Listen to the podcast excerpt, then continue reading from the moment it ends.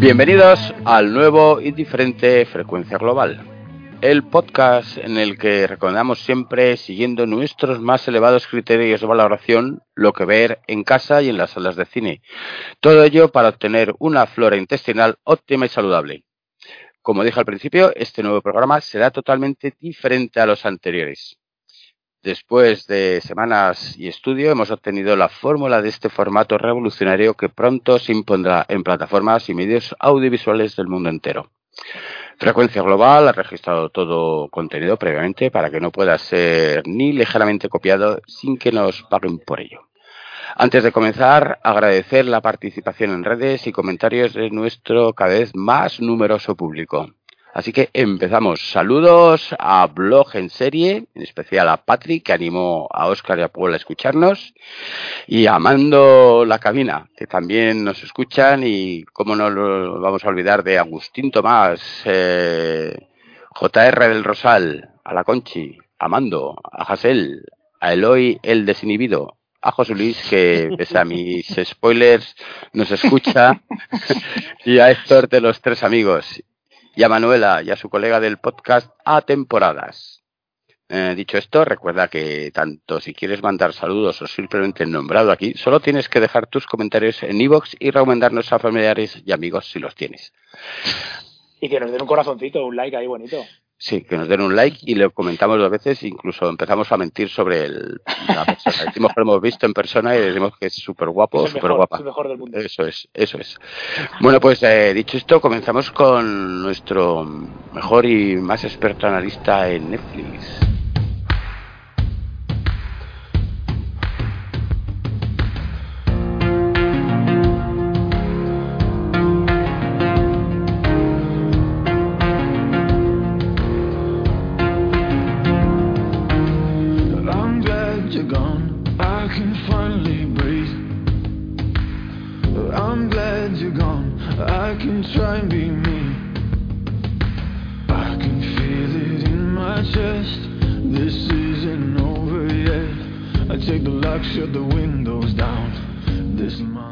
Estamos Rafa Gelander. Buenas noches, Rafa, ¿qué tal estamos? Muy buenas noches. Entonces eh, empiezo yo, ¿no? Sí, por eso he dicho, vamos a comenzar. bueno, eh, antes de esto, eh, que te estrenas como analista y experto en Netflix, eh, eh, ¿qué, qué opinas de esta, de esta plataforma? ¿Estás encontrando calidad, cantidad? Me da igual. Casi diría que me da igual. Fue, fue de las primeras y empezó, empezó muy fuerte. Eh, pero bueno, ya sabemos que tiene un catálogo enorme y, y lo que pasa es que hay que escarbar para conseguir encontrar algo que, que realmente merezca la pena. Pero lo hay, Vale. lo hay. Vale, veo que entre tus recomendaciones no traes nada de Turquía y, y, y me gustaría recomendaros que alguna serie turca, pero bueno, luego ya al final ya os recomendaré lo que he descubierto. Pues empieza, eh, Rafa, con, con las series que tienes ahí preparadas. Sí, eh, bueno, pues este para este programa he hecho una especie de, de especial Harlan Coben, que bueno, es un escritor de novelas de misterio y terror que firmó en el 2018 un acuerdo con Netflix para adaptar 14 novelas nada más y nada menos en los diferentes países. Entonces voy a hacer un repaso muy rápido de las, de las que podemos encontrar ahora mismo en la plataforma. Eh, alguna de ellas ya hemos hablado, y veremos que todas tienen temática muy muy similar. En general, eh, son, son entretenidas, son cortas de ocho episodios como muchos, de una temporada, y lo que pasa es que la temática sí que son parecidas en todas, encontramos eh, elementos comunes. Entonces, la, bueno, la primera que voy a recomendar es Quédate, Quédate a mi lado, que es del 2021, esta está producida en el Reino Unido, y su principal estrella es Richard Armitage, y está compuesta de ocho episodios de unos 50 minutos. Eh, ¿Y esta, pues, de qué va? Pues es una, una mujer que tiene una familia, pues, estupenda, la vida maravillosa, hasta que llega alguien de su pasado y se descubre, pues, eso, que hay secretos en, en su familia, bueno, en su familia ella, que no es quien dice ser, y revisitamos su pasado, que era bailarina de stripper en un, en un pub del que huyó, de por qué le perseguía a un hombre, etcétera, etcétera, etcétera. Y lo más notable es que si tú quieres huir y que no te reconozcan, pues yo creo que lo que no se te ocurre es cambiar de nombre y seguir en la misma ciudad a dos kilómetros del pub en el que trabajabas. Porque al final alguien te va a reconocer, va a decir, coño, el stripper. Es un genio. Es un genio. Pero vemos eso, que hay muchos giros, falsos culpables, que veremos que, pues eso, que es, es lo típico de, de las novelas de este hombre. Otra que tenemos, Por siempre jamás, también de 2021. Esta es francesa, cinco episodios, 50 minutos. Y va de, un hombre que, pues eso, que su mujer desaparece y, y tiene pues secretos ocultos. Es muy, muy parecida a la temática al Inocente, de la que ya, ya hablamos en este programa, también del 2021, esta es española, con Mario Casas, José Coronado, Aura Garrido, ocho minutos, ocho episodios, perdón, de una hora más o menos cada uno. Bueno, como esta hablamos, pues tampoco cuento nada, pero muchos giros y como vemos, pasados ocultos. Luego hay otra que no he visto, que es de adentro, del 2020, polaca, seis episodios de 50 minutos. Otra del Reino Unido, No hables con extraño, también del 2020, también protagonizada por Richard Armitage. Esta es bastante entretenida. Son ocho episodios de 43 minutos y va de, pues, un, igual, una familia modélica y que un día el padre está viendo un partido de, de sus hijos, que es Richard Armitage, y se le acerca una extraña, una, una chica joven, y le empieza a decir cosas de su mujer. Le dice que sepas que, que tu mujer, su último embarazo, lo fingió para que no la abandonases. Y además no deberías estar muy seguro si que los hijos son tuyos. Oh, sí, esa la he visto yo también, sí, sí, sí. Sí, sí, empieza a sembrarle dudas y ya vemos que nada es lo que parece, que su mujer, en este caso tampoco es que tenga un pasado oculto, pero que bueno, que le oculta cosas. Y, y lo que digo es que casi todas van de eso, de, de que hay pasados ocultos, secretos que nadie quiere contar y que se van descubriendo y, y te cambian la vida. Mucho giro, crímenes de barrio para mí. crímenes de barrio. Sí, Harlan, Harlan Coben, es así de. Sí. Y luego también tenemos otra que quizás de las que más conocidillas es Safe del 2018, también del Reino Unido. Esta la lo más famoso que tiene quizás es su, su estrella, Michael C. Hall, que para todos siempre será Dexter. Pues de un neurocirujano que busca a su hija que se ha perdido. Ocho episodios, 43 minutos. Esta realmente no está basada en una novela de, de Harlan Coben, pero, eh, Pero sí tiene que- pasado oculto o no. También, también, todas tienen. Siempre, siempre. Y ya para, para acabar con este repaso a Harlan Coben, eh, diré que, que ya no solo es en Netflix, que en Amazon Prime tenéis dos películas. Última oportunidad, del 2015, francesa, y la que quizás sea la mejor, y no he visto, esta sí que la, la había echado un vistazo, No se lo digas a nadie, del 2006, francesa, pero que esta película obtuvo, me parece que cuatro premios César. O sea, y dicen que es de las mejor adaptadas. Así que habrá que echarle un ojo. O que nos la vea nuestro analista en Amazon Prime y nos la cuente. Sí, Eso la he visto, En- pero hace tiempo, ¿eh? Sí, pues sí, sí, es de 2006. En- como resumen, to- todas estas series que hay, hay muchas. De hecho, tú te vas a Netflix, buscas Harlan Coben y hasta te sale una especial colección Harlan Coben, te sale todo este listado, incluso, bueno, la de Amazon no, pero alguna más eh, de temática parecida. Son series, eso es lo que digo, son, son cortas, de ocho episodios como mucho. Y de minutaje, pues 60 minutos, 40. Y bueno, son entretenidas, lo que ha dicho Paul, crímenes, crímenes de barrio. Pues tienes tus misterios, eh, giros que siempre pues te lo hacen un poco más ameno. No son grandes series, pero sí son muy entretenidas para, pues para vértelas. No sabes qué ver, pues te ves una serie de estas y no van a defraudarte. No es eso, no va a ser una maravilla ni va a ser la mejor serie que veas, pero por lo menos un, un, tiempo, un rato entretenido vas a pasar. Pues con esto acabo con, con el especial Harlan Cohen. Muy bien. Y vamos con un, un placer culpable que tengo yo, que es Kristen Bell. Realmente el placer culpable es, es Verónica Mars, que eh, pues me encantó esa serie y tengo fijación con, con ese personaje y con la actriz. Entonces tiene una, una serie en Netflix de este año, de 2022, de un título bastante sugerente, La mujer de la casa de enfrente de la chica de la ventana. Como sugerente es un trabalenguas, ¿no? Como para decirlo borracho. Sí. Mola, mola, mola. Sí, sí. Luego, luego ya te doy mi opinión ahora, cuando acabe. Sí, son ocho episodios No, de... no- no hace falta, Paul, ¿eh? No hace falta. Pero, pero bueno, desgraciado. Vale. Son ocho episodios de unos 30 minutitos. Entonces, se ve, se ve bien, ¿eh? Además ves un episodio y como es tan cortito, dices, venga, voy a ver otro, voy a ver otro. Y más o menos la trama, lo que nos presenta, pues es una mujer que está muy traumatizada, eh, no hace más que beber vino, está, tiene un trauma de su pasado, vive sola, está sola en una gran casa, eh, muy abandonada, socializa poco y se obsesiona con un vecino que, que se traslada al piso de enfrente con su hija.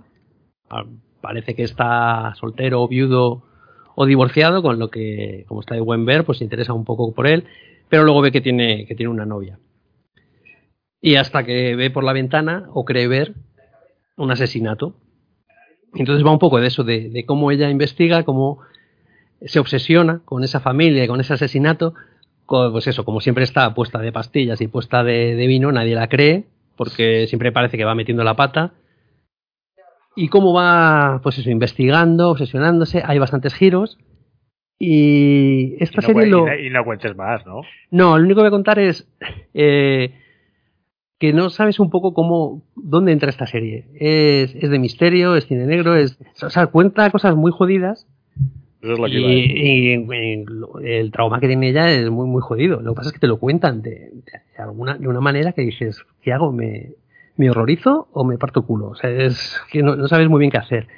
Luego, yo creo que juegan un poco a eso, a hacer un poco de humor negro desde el mismo título, que hemos visto qué título tiene, hasta la elección de la protagonista. Las caras que pone es muy, muy gesticulante, entonces eh, hay veces que, pues eso, que la- las caras que pone, la, sor- la sorpresa que da, que parece que es demasiado exagerado todo, pero luego también, también eso, que son cosas muy, situaciones muy jodidas y muy duras, y ahí también funciona bien Kristen Bell, sí, sí que tiene un registro interesante, el cambio de registro que tiene, y hay un poco en eso, en que estoy viendo, esto es para que me ría o para que lo pase mal. Y comentar Que- yo es que... creo que no, no encuentra el ritmo, ¿no? La serie, Es, ¿no? no, eso, sabes no, lo que no, sabe, no sabe dónde situarse, es que te deja un poco, es un poco mm, perdido, de que, que no sabes qué estás viendo. El final sí que me parece, no voy a decir nada, pero me parece que ahí ya es donde se les va la pinza del todo. La has visto, ¿no? Por- Sí, pero es, es muy Harlan Coben, ¿eh? Eh, Sí, si te das sí, cuenta, sí, es sí, el mismo, parecía, anda, otra más, crimen de barrio de Alton, de, pues eso, siempre son burgueses, venidos a menos y, y con problemas un poco fuera de la realidad y demás, pero Sí, esta lo, lo mejor que tiene es eso, que, que si te gusta Christian Bell o te gusta Verónica Mars, la vas a disfrutar. Eh, que es cortita, 20, 28 minutos por, por episodio más o menos. Y al final sí que, que acaba un episodio y como siempre acaba con un cliffhanger o, o dices, bueno, venga, voy a seguir, voy a seguir, voy a seguir, y te la ves en nada de tiempo. Lo único es eso, que cuando acabas no sabes lo que has visto. Pero bueno, pero, pero yo, yo sí la recomiendo. Otra serie más. Avanzo, que hoy tenemos bastantes cosillas. Pues una serie española, eh, Feria, La Luz Más Oscuro, del 2022. Son ocho episodios de 50 minutos. Y bueno, esta serie es, podríamos catalogarla dentro de terror fantástico, que nos cuenta que dos hermanas eh, adolescentes pues están en la noche de San Juan, en su pueblo, pasándolo bien, y de repente sus padres desaparecen y a la mañana siguiente aparecen 23 muertos en el pueblo y lo que parece, bueno, salen de una mina que hay en el pueblo, el pueblo tiene una mina que Desnudos, está cerrada. 23 muertos desnudos. 23 muertos desnudos. Sí, sí. De todas las edades. Y es todo parece es indicar española, ¿no? Claro, tiene que haber alguna tetilla. Todo- Esto es como. ¿No te parece.? Bueno, sigue, sigue, y ahora te digo lo que me pareció a mí un poco. Dale, Sí, que dale. to- todo parece indicar que, que los padres son los, los culpables y algo de como que hay una secta o un culto extraño que ha llevado a los padres a congregar a esa gente y, y, y a llevarles a un suicidio, a un suicidio colectivo. Eh, luego ya, según avanza la serie, vemos que, se introducen elementos sobrenaturales. Quizá eso es lo, que me, lo que peor lleva, no sé si por los efectos o por el, bueno, si es que se ve en, en la publicidad o en la portada de la serie, que parece un gatete.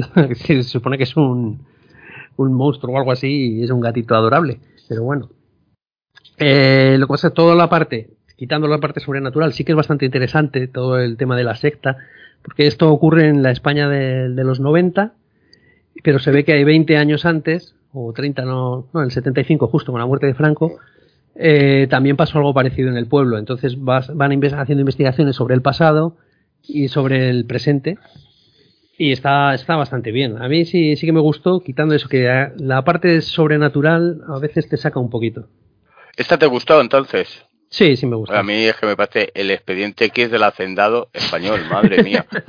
Hostia, es que, es que era dura, ¿eh? Era dura tragarse las cosas que aparecían ahí, los efectos y el presupuesto. Y, y le vi el primero y dije, yo con uno tengo, porque para hacerme daño ya tengo otras Sí, yo creo que, que esta serie hubiese ganado si le quitan la parte fantástica, si lo dejan simplemente en una secta de zumbaos. Sí, sí, pero como le meten elementos sobrenatural y, claro, están limitados por lo que hay, por el, los costes de producción. Y esto está producido por Netflix, ¿no? Sí, creo que sí. Además, para nuestro podcast hermano, Ansia Viva, decir que, que, bueno, que parte del, no del diseño, pero sí que está metido en esta producción es, es David Rubín, el autor español, que sí que ha puesto alguna, alguna ilustración suya, incluso en la, la publicidad del film, la, la hecho, de la serie, la ha hecho él.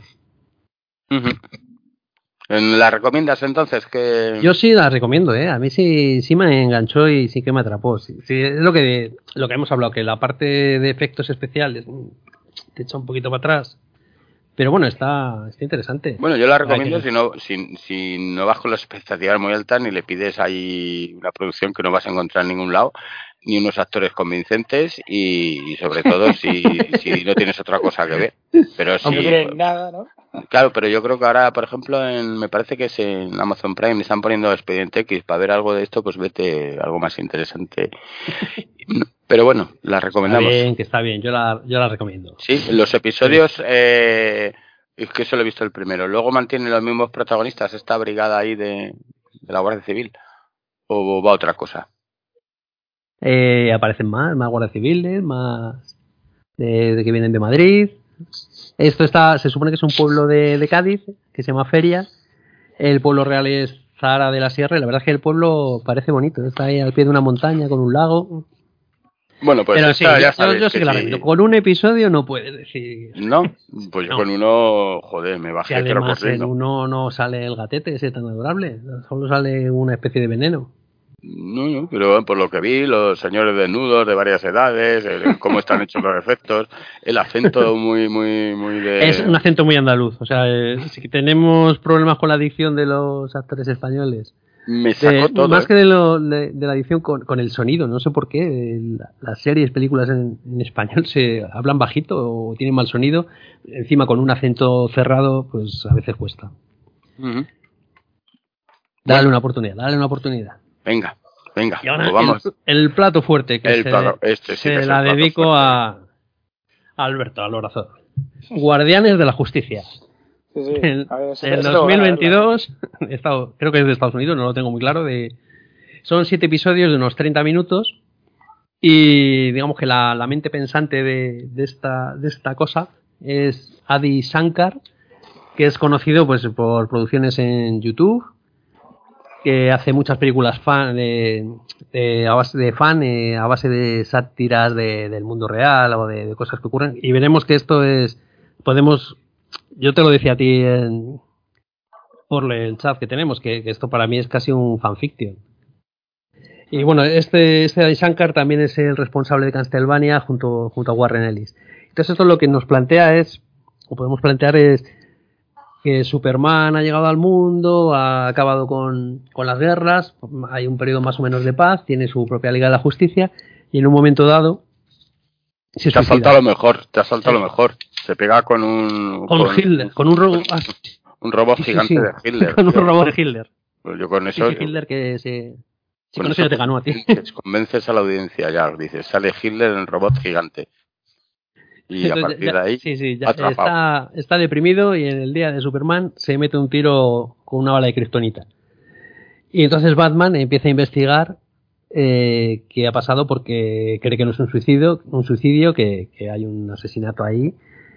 Y como es Batman, pues aparte de tener sus típicos sospechosos, sospecha de sus compañeros de la Liga de la Justicia y, y empieza a tener roces con ellos. Evidentemente no, no son Superman ni son Batman, son pues son trasuntos de ellos.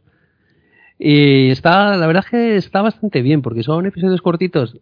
Como digo, parece un fanfiction, pero este hombre se le va un poco la cabeza y, y te mete imagen real, de repente te mete, yo no sé si es por falta de presupuesto o porque es su estilo. Presupuesto ya te digo yo que no tiene mucho, ¿eh? No, no tiene mucho. Te- No, no, además es eso, que en cuanto hay peleas, pues en vez de hacer efectos especiales, lo que te pones con un, con un programa de vídeo de edición normalito, pues te pone Gratuito. POU, POU, sí, las, las onomatopeyas al estilo de, de la serie de Batman de los 60. Pero que lo mismo en mitad de una escena, pues pasa de ser imagen real a ser, a ser dibujos animados o a ser stop motion mucho homenaje a, videojuegos cuando ves que están peleando, te empieza, comienza el combate y cada personaje ves que tiene su barra de vida y según se están pegando se va bajando. Hay brutalities, fatalities, o sea, todo, todo lo que ha podido juntar lo ha mezclado aquí este tío.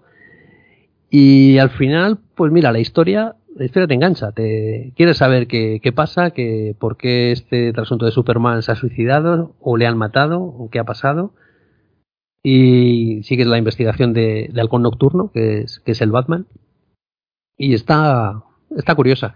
Lo mejor, pues eso, que son, son solo siete episodios de 30 minutos. Yo creo que es que este nivel de cutrerío, eh, si fuesen episodios de una hora, no, al final no- te, te- no no, lo aguantas. No tendrían ni presupuesto para una rodar Claro. una hora y siete episodios, ya sea, el público se suicida ya. Más Sí, sí, sí, siete, sí, sí. No, por eso digo que- aparte de que no tienen el dinero, no, no aguantaríamos. Entonces yo creo que está, está en el límite de decir, vale, eh, me ha convencido, me, me he reído, me, me ha gustado, pero si me pones dos o tres episodios más, yo, yo creo que, que no continúas.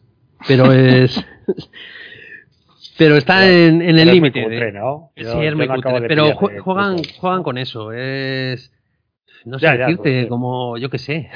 no te voy a decir un robot chicken, pero algo, algo así también. O mez- mezclan todo ahí de, de una manera muy, muy curiosa. Yo, Yo sí, creo que para- sí que la recomiendo, para, pero por eso, porque tiene la duración justa. Eh, Ya creo alargándose esto demasiado. Creo que esto es muy, muy, muy recomendable para la gente que sea fan de los superhéroes en cómic, que, que haya vivido ya varias experiencias en la Cutrecon, porque es ese nivel, Sí. y, y simplemente, pues, por eh, verte un episodio o un par de episodios, te ríes, puedes seguirle tal si te llama la atención, porque la trama no, no está mal, es interesante. Desde luego, cosas muy parecidas hemos leído en, en cómics de superhéroes, Sí. y lo que tienes que bajar es hasta el nivel más ínfimo cualquier tipo de, de crítica de, de, de expectativas, porque es todo muy barato.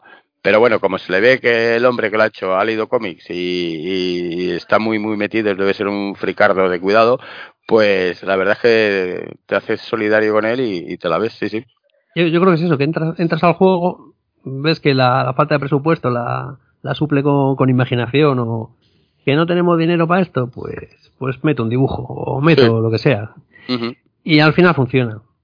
Sí, sí funciona así. Es tan, tan cutre tan, tan, tan barata, tan barata que al final te, te da la risa y la ves. Y luego la trama, bueno, eh, los actores tampoco van a dar lo mejor de sí. No. Creo que hay una chica que es la que hace de, de Flash, que se llama Speed, Sí, es la que mejor está, ¿verdad? la que mejor está así en tanto en el papel, en físico y en interpretaciones. El, sí. el resto parece sacado de un gimnasio. Un En hora- gimnasio en hora- y, en horas y claro, lo que decías tú antes, que han ido 15 días y han faltado algunos. Sí, sí, sí, sí. Pero bueno. Oye, y veo que vas a pasar a las pelis, pero no has visto, no has visto el, la, la- el, el- lo mejor que han puesto Netflix, que es Medianoche sí es- en el Pera Palace. Ah, Pues no, esa se me ha perdido. Ah, de, vaya. de hecho, hay otra que no he visto y que te iba a decir que esa la hablaseis Franz y tú. No sé, pero yo os recomiendo ya esta. Medianoche en el Pera en el Palace. Pera Palace, ¿vale? Palace. Esto es, es un hotel que en las habitaciones puedes viajar en el tiempo. Ah, la turca. Al la final la has turca. metido. La turca, había que meterla, la, os la he colado, ¿eh? Pero, pero, ve- pero véndela como la vendió esta mañana, que es como se vende bien. ¿Cómo la he vendido esta mañana? Hombre, que has Esto- dicho que era el Ministerio del Tiempo en un hotel con turcos. Eso es, joder, que mejor he dicho que eso, pues es el Ministerio del Tiempo, no, porque estos entran ahí porque descubren un complot que va a cambiar el futuro de Turquía, ¿vale? Va a cambiarlo a peor, creo. bueno, no sé. lo va a cambiar, vamos a dejar en lo que lo quiere cambiar. Eh, entonces, eh, esta protagonista junto a otro tipo se mete a habitación y tienen que saltar de habitación en habitación mientras van ocurriendo en tramas. Las tramas están muy bien y además la producción es excelente, ¿no? Lo siguiente, o sea, trajes de época, Estamos hablando de periodos de tiempo entre 1917 y 1927, años 30 y tal. Y en uno de estos saltos llega a una, a una Turquía dictatorial que parece que está sacado del juez con unos tíos con unos abrigos negros y tal. Las interpretaciones no son en absoluto malas, pese a, a que pensemos que los turcos son todos con bigote, mujeres y hombres. Es falso. No, está bastante, está bastante, bastante, bastante bien. Yo creo que, y luego ven los decorados de calle, no tienen que envidiar eh, en nada a series británicas y demás. Y otro elemento más, los británicos son malos aquí. ¿Por qué? Porque los turcos odian a los británicos y su- sus hegemonías y su imperialismo que han tenido. Y os la recomiendo porque lo vais a pasar bien. Tiene un, un mezcla de entre dama, un poco de amor y mucha aventura y mucha, mucha historia inesperada. Y la protagonista me he hecho fan de ella, ya. Así que no lo perdáis, ¿eh? La de Medianoche en el Perapalas, no esperando nada de ella, me he encontrado con que creo que es una de las que está más siendo vistas ahí ahora mismo. Darle, darle, darle una oportunidad. Sí, sí, además esta es una serie que podéis ver acompañados sin sentir rubor alguno de estar de tiro, ni, ni sentiros obligados ni nada, y porque claro, tiene un poco de culebrón por los viajes en el tiempo que se hace la protagonista y tal, pero que está muy bien, está tiene una producción... Y, y que a los turcos les gusta el culebrón, doño. Sí, sí, bueno, yo me estoy buscando, voy por la T de, cule- de Turquía y me voy a hacer una lista de, de las mejores series turcas que ya recomendaré por aquí. Pues venga, venga, otra, otra plataforma ya. Espera, espera, que me queda la peli, la peli, La peli. estrella. Pues venga, pues rápido, rápido. Pues a ver, esta la podéis encontrar como Dos contra el hielo, con ese bonito título, o Perdidos en el Ártico, que queda algo mejor. Es del 2022, de Islandia, dirigida por Peter Flynn. Y aquí tenemos a, a Jamie Lannister, a Nicola Coster-Waldau, protagonizando y también produciendo y colaborando en el guion. Eh, también aparece Joe Derry y, en un papelito más pequeño Charles Dance, que bueno, lo curioso es que es Twin Lannister, o sea, tenemos a dos Lannister en esta película. Y lo que nos cuenta es, es una historia real de que en 1909 eh, una expedición danesa, la expedición Alabama, pues estaba en Groenlandia y su misión era un poco descubrir que Groenlandia realmente es una tierra única, es una isla única y no está dividida en dos como decían los americanos, porque los estadounidenses querían quedarse con la parte norte alegando que, es una isla independiente. Entonces el, personaje de, de Nicola es el capitán Egner Mikkelsen, que es el jefe de la expedición, que eh, acompañado de Iver Iversen, que es un, novatillo, un mecánico que, que se alistó ahí, se, se enroló en Reykjavik en- a esa expedición, es el único que se atreve a acompañarle eh, a adentrarse en Groenlandia y a llegar hasta el norte del todo para ver si realmente, pues eso, que, que no está dividida. Y nos cuenta pues la- las peripecias que pasa, que pasan estos dos, que bueno, que yo no conocía nada de la expedición y, y que tú vas viendo día 1, de repente día 89, eh, día 320, dices, pero ¿cuánto tiempo llevan estos dos por aquí?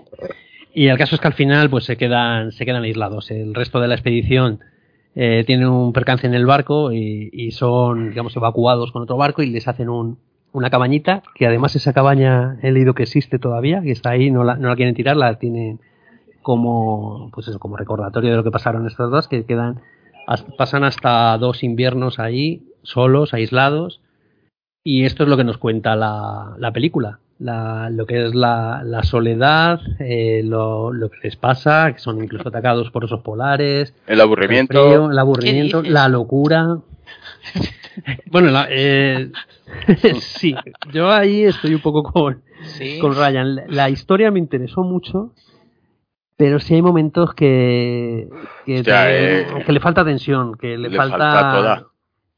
Sí, Entonces, bueno, Yo lo, lo que lo que mejor saco de esta de esta película es que, que la historia me, me interesó tanto que me que me o sea, me obligó a, a informarme un poco. Yo no sabía todo esto de que los estadounidenses intentaron reclamar parte de Groenlandia, entonces est- estuve leyendo, buscando, mirando el mapa de Groenlandia a ver por dónde habían estado esto, que es la, la tierra de Perry, lo llaman, que era un, un explorador estadounidense que se acercó a Groenlandia por el norte, y entonces toda esa zona norte la llaman la tierra de Perry, y como tiene dos, dos fiordos bastante, uno por el norte y otro por el sur, pensaba que realmente eso lo, lo separaba y era una isla aparte, pero esos fiordos, esos canales nunca se llegan a tocar. O sea, es, es una península dentro de Groenlandia. Y no sé, al final te, te llama la, la atención y te hace buscar un poco y, y Sí, es la tarea, pasaron. la tarea didáctica, ¿verdad? Que te, Sí. Te empuja un poco la historia tan aburrida, al final terminas mirando y dices, coño, hay Tan, un a- sitio. tan aburrida no es, pero sí, sí es cierto que, que se le echa un poco de que falta un poquito de, de tensión. De hecho, todo el viaje que hacen a pie, pues es lo que digo, que empieza día 1, día 89, día 102. Y dices, bueno, pero ¿les va a pasar algo o solo van a salir andando? ¿Cómo? Y el jefe de la expedición, este, el Nicola, ¿cómo se llamaba el, el, el capitán Jaime este? Mikkelsen, a ti te- ese nombre Sí. te tiene que sonar. Sí, Mikkelsen, pues este tiene una hostia, ¿no? Porque al pobre hombre, eh, después de estar en la caseta esperando y tal, dice, no, oye, que he soñado, que se nos ha caído ahí un, un truño, ¿no? Sí, además eso, eh, yo al principio pensaba que no estaba, porque lo que hacen son como mojones de piedra Sí, y donde dejan diarios o dejan pruebas, pues por si otras expediciones llegan, entonces ellos han descubierto que, que tenían razón, que Groenlandia es, es única, es una isla, y entonces hacen un mojón de estos y dejan ahí diarios, mapas y todo por, para dejar la prueba física. Y entonces él sueña que un oso la ha tirado y que los papeles han ido. Y dicen, tenemos que ir. Claro, y el otro, ¿cómo que tenemos que ir al mojón? Que sí, que, que no están los papeles, tenemos que asegurarnos que estén. Entonces yo, yo creía que estaba realmente cerca y luego te dicen que estaba, no sé si a 300 kilómetros. 300 y pico kilómetros tienen que ir andando, sí. Imagínate el otro hombre, el, el, el pobre que estaba ya en la cama, tapadito con las sábanas, que tenían que hacer un frío, y dices, "Uy, que sí. me tengo que levantar ahora. Que nos enrollamos, venga, venga. Bueno, bueno. Ya- Bueno, pues una, una peli didáctica que, que te va a aprender cosas. Está bien, hombre, de O domingo. sea, pero, pero- está- pero entonces, confirmamos que todo el tiempo de la Atlántida es lo mismo que Monger Fett, ¿no? Que estuvo con los Tusker Riders, es lo mismo, ¿no? Eso es. Ahí. Pero se hacen todavía, pero se hacen más cosas interesantes en esto, visitando Groenlandia, eso sí. Sí, Me Siempre, le gana. siempre. Siempre. Más aburrido. Mm. Bueno, ¿qué más traes? ¿Alguna cosilla más? Eh, no, la que quería ver y no he visto, y por eso, y yo creo que es el- uno de los estrenos de, de Netflix de los últimos más importantes es esta nueva visión de La Matanza de Texas. Entonces esta, sé que vosotros dos la habéis visto Hostia. y tenéis opiniones distintas, así que yo acabo y os dejo. Pues nada, recomendaros que si queréis ver una matanza de Texas, no acudir a esta, que es lo más ridículo que te puedes echar en la cara, pese a que la gente, hay gente que le ha gustado, la ha aplaudido y considera que es muy original. A mí me parece una falta de respeto hacia el Bueno, pobre líder face. Eh, Al líder face, yo soy líder face, tío, me levanto y, y asesino al, al director y al guionista. Y luego es ridícula porque ya es, eh, estamos hablando de los años, creo que se desarrolla en los 90 o, o en el 2000, ¿no? La es ahora, con los... Ya, Es ahora, sí, sí, ah, con sí. las redes sociales. Tú imagínate, porque además es el líder face de los 70, la protagonista superviviente también de la época de los 70, cómo tienen que estar todos. Pues aquí no sabemos cómo, por arte de magia, están un poquito menos viejos de lo que debería estar, y líder face vive con su madre. En fin, mm, no tiene, no tiene desperdicio. Bueno, yo me, yo me reí. Bueno, buena ni- buenas noches a todos. Buenas yo me noches, reí. Yo, ¿Qué tal? Era una peli de miedo. Yo me reí porque era tan tan absolutamente absurda, tan loca, que solamente por el exterminio adolescente ya merecía la pena, ¿sabes? O sea, y por el, por el, porque no escatimaban tampoco en, en gore, en, en estupideces, pero hay un par o tres de escenas impagables, que son la escena del autobús, la escena del final, que ya con eso dices, bueno, además es cortísima porque se pasó el tiro, y para un día que tienes el cerebro, que necesitas algo que, que sea como lavativa para el cerebro, que no tienes ni que pensar y además que sea algo churro total, dices, ostras, perfecto, perfecto. Aprobadilla de, de justillo de pelos con un cinquillo, pero oye, solamente por, el, por lo entretenida que es. La Franz, la, perpetua adolescente que disfruta. bueno, vamos a pasar rápidamente a, la, a nuestro siguiente analista especialista, que es otro que Paul, que nos ha metido a analizar las series de, de Amazon Prime.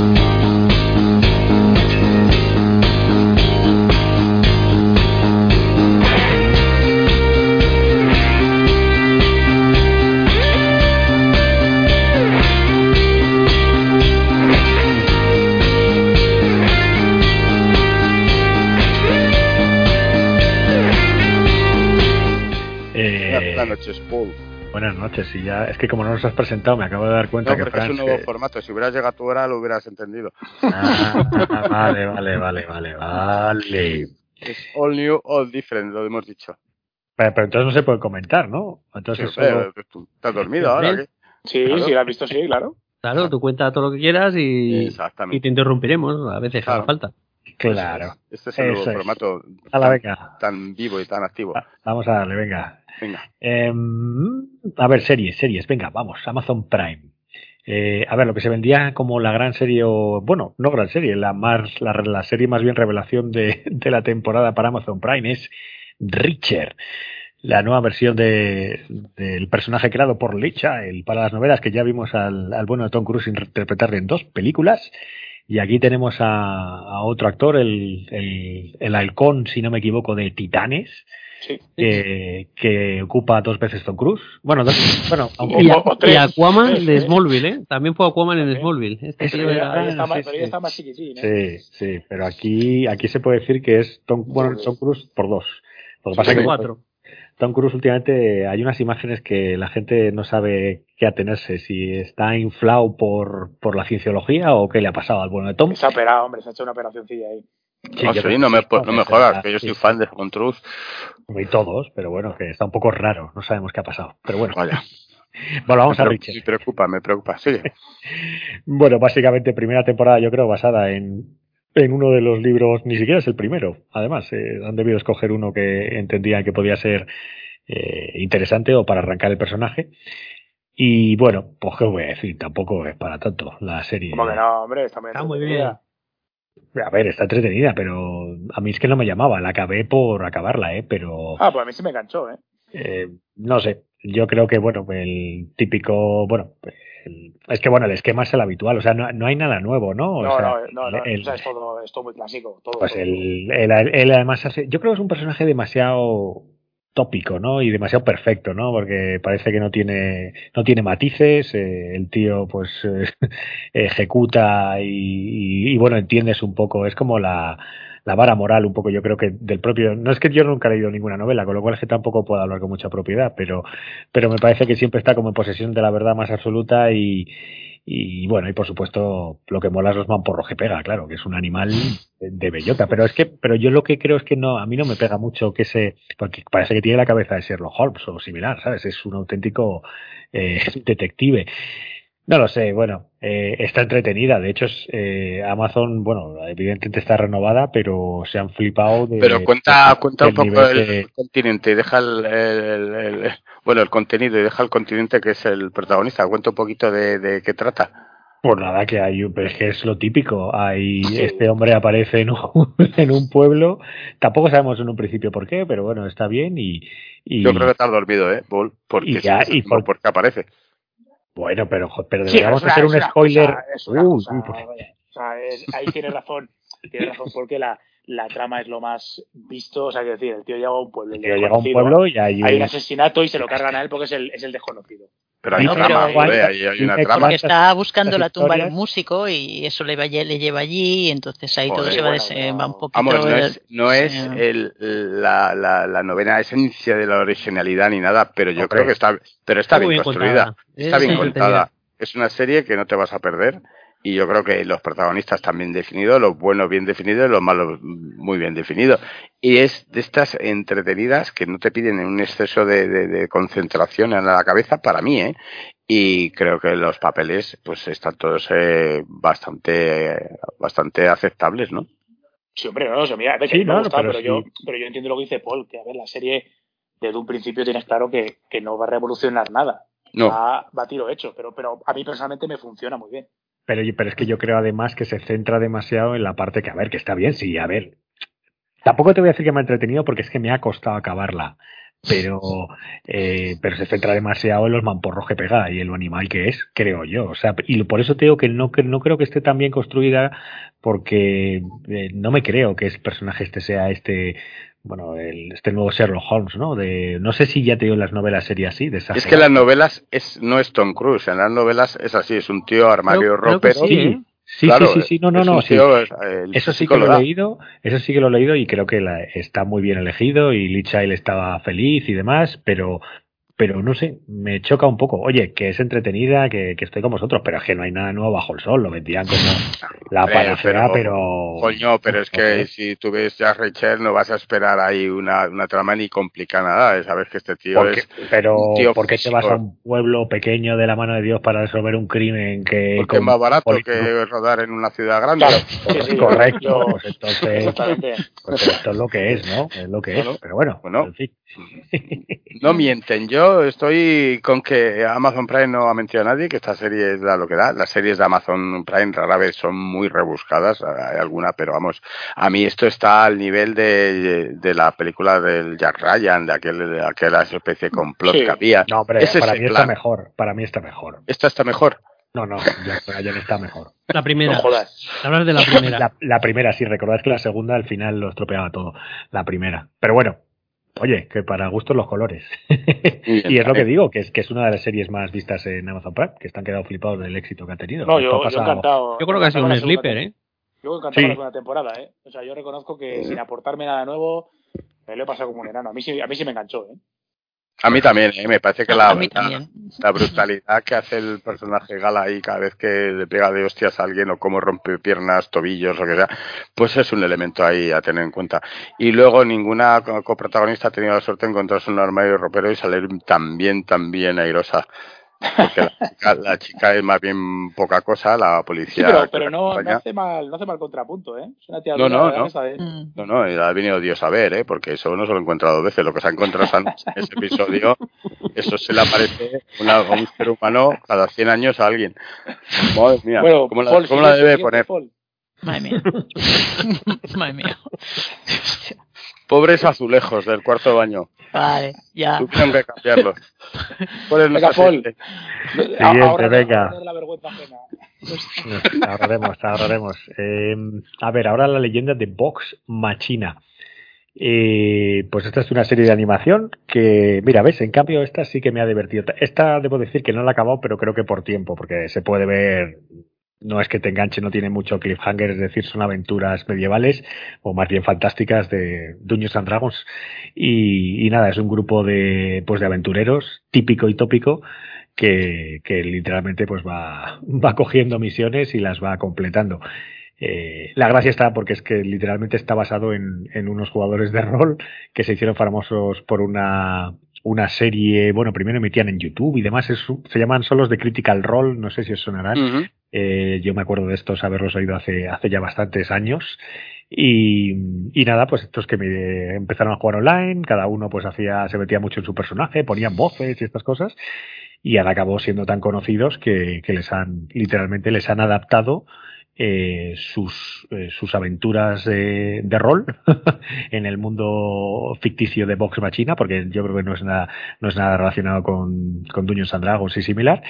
Y, y bueno, pues eh, vemos un grupo de aventureros literalmente dándose de leches, pero la gracia que tiene es que te puedes creer que detrás de ellos pues están los típicos jugadores de rol con sus eh, decisiones desastrosas, sus comentarios soeses, está, está el- eso que se dice el tópico de la partida de rol para los que hayan sido jugadores, pues, pues que pues está todo, ¿no? El que se pasa, el que dice unas burradas, el que el máster se mete con él porque está destrozando la aventura y no la quiere jugar. Se ve todo ahí, ¿no? Por un poco por las decisiones que toman los personajes y demás.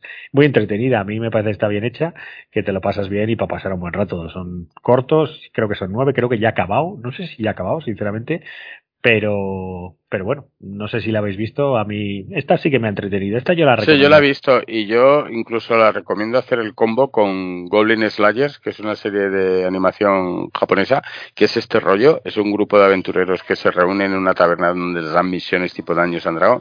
Y este es el nivel cafre, no, el siguiente, es una burrada. Solo hay que ver el primer episodio con lo que les pasa a los aventureros y a las aventuresas con los goblins y este protagonista misterioso, que es un Goblin que es un obsesionado y de asesinar de asesinar goblins y que solo todos sus niveles de, de su vida que tiene los utiliza solo para masacrar los goblins, sean bebés, ancianos o, o inocentes. Yo te haces el combo de las dos y lo vas a Esa está, pero esa, esa estaba en. en ¿dónde Amazon estaba? Prime. Ah, también. Amazon Prime. Te puedes hacer ahí, te vas intercalando uno y otro y uno y otro. Darle, darle, que además está bien animada, es, sí, sí. Pues venga, siguiente, Paul. Siguiente. Eh, bueno, antes pues quiero acabar con la mejor serie de la historia de la humanidad y voy a mencionar solo por pasar por encima un estúpido velo en Operación Marea Negra. Eh, mm, ah, no, vale, tengo palabras, no tengo palabras, ¿no? Siguiente, siguiente. ¿Tan buena es? Eh, bueno, a ver, me voy a, voy a decir que me quedé en el primero. Eh, ahí, no lo sé, es una serie sí, bien hecha, eh, tema de narcotráfico y el, es, al parecer está basado en el hecho real del primer narco submarino que, que transportó drogas de, pues a través del, del océano y demás hasta España y demás, de Estados Unidos. Mm, Pero no sé, no sé, es un poco todo como, es que no te lo crees, son personajes un poco planos para mí. Y, y yo creo que también va por el, el protagonista, que es el, el actor español este, ¿cómo se llama? El Jordi, ¿es Jordi? No, no. No, ¿cuál era, Fran? Tú, Alex. Alex González. Ah, ah, ah, me- sí. Me, me sabía Jordi González, sí. Casi, da igual, igual de buenos actores los dos, Jordi González que, que, que Alex González. No sé, yo veo un poco... Yo creo que él al menos el acento gallego lo pone bien, ¿eh? El, el Alex González. Pero- Salvo cuando, salvo se le olvida, ¿no? Cuando se le olvida. exacto. Ay, es que yo en este, perdona, ¿eh? pero pienso, si hay actores buenísimos gallegos, ¿por qué tienes que, vale que son actores, ¿no? Que ahí está la dualidad, ¿no? Como eres actor, puedes, puedes eh, estar capacitado naturalmente para poder eh, imitar cualquier acento, sea un acento catalán, como sea gallego, como valenciano, como un andaluz. Pero si estamos hablando de narcotráfico, estás en, Gal- en Galicia y dejaron tan buen nivel con la serie Fariña, pues oye, coge actores eh, gallegos que lo harán de lujo y no tendrán que estar pendientes de que el acento tenga que salirles bien. Mi opinión. Es mi opinión. Hombre, luego está el calparsoro detrás, que sabe poner la cámara y cuando se dan de leches lo Sí. hace bien, pero... Natural, natural, sí, eso sí. No, también solo he visto uno, ¿eh? no, no, no- no he podido, no, no he podido ir- pasar más allá. O sea que también te has quedado. o sea, Sí, sí, ya no. Me daba un poco de. Sí, sí. Causa y baja. Pues no sé, no, sé. el- Di algo más, venga, Fran, seguro que sacas alguna cosa positiva. No, Sí. no, la verdad es que no. Hostia, hostia, No. si, Fran, si Fran no saca nada positivo. Joder. Prefiero- ¿Cómo será? No, no, prefiero, no, no, no, no digo nada. No, porque puede, es lo que tú has dicho, ¿no? Que la historia ti- tiene, tiene su, su, es interesante, ¿no? Porque justo el, la historia en el submarino, toda la, pero el, eh, que él sea también piloto de ese submarino, pues es que no, no, me- ¿sabes? Me, me sacaba fuera todo. Es que el chaval cada vez que hablaba abría, la- abría la boca, yo miraba para otro lado. Digo, bueno, pues mira, voy a, voy a prepararme algo. Entonces, entonces, al final digo, mira, casi que no la veas, ¿no? Pero bueno, no, igual sí, ¿eh? hay gente que le ha gustado, no lo sé. Pero bueno, no, no en mi caso. Pues nada, pues ahí se queda el, la, eh, bueno, esta cosa. Operación Marea Negra. Es que sí, la- a ver, es que tampoco puedo decir, no la he visto entera, No, sería injusto, ¿no? Si, opinar, no podemos- si le pusiera nota, pero bueno, yo no he pasado el primero. Y no es que no, no, no me ha enganchado, no sé, no, no sé. Bueno, si Calparsoro viniera al podcast, seguro que la vemos hasta el final y bueno, le hacemos ahí.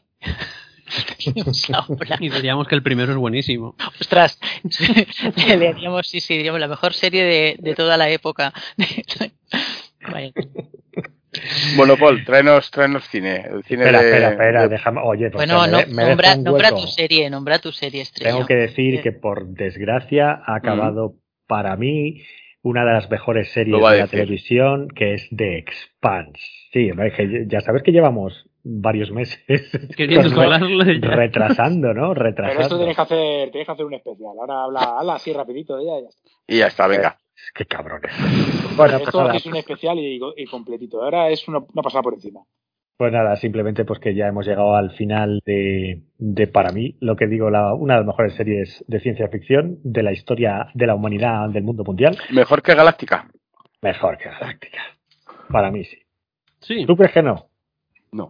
No. Para yo creo nada. que tampoco. Yo creo que Pero, tampoco. o sea, ¿cómo puedes decir eso si el final de Galáctica es el que era?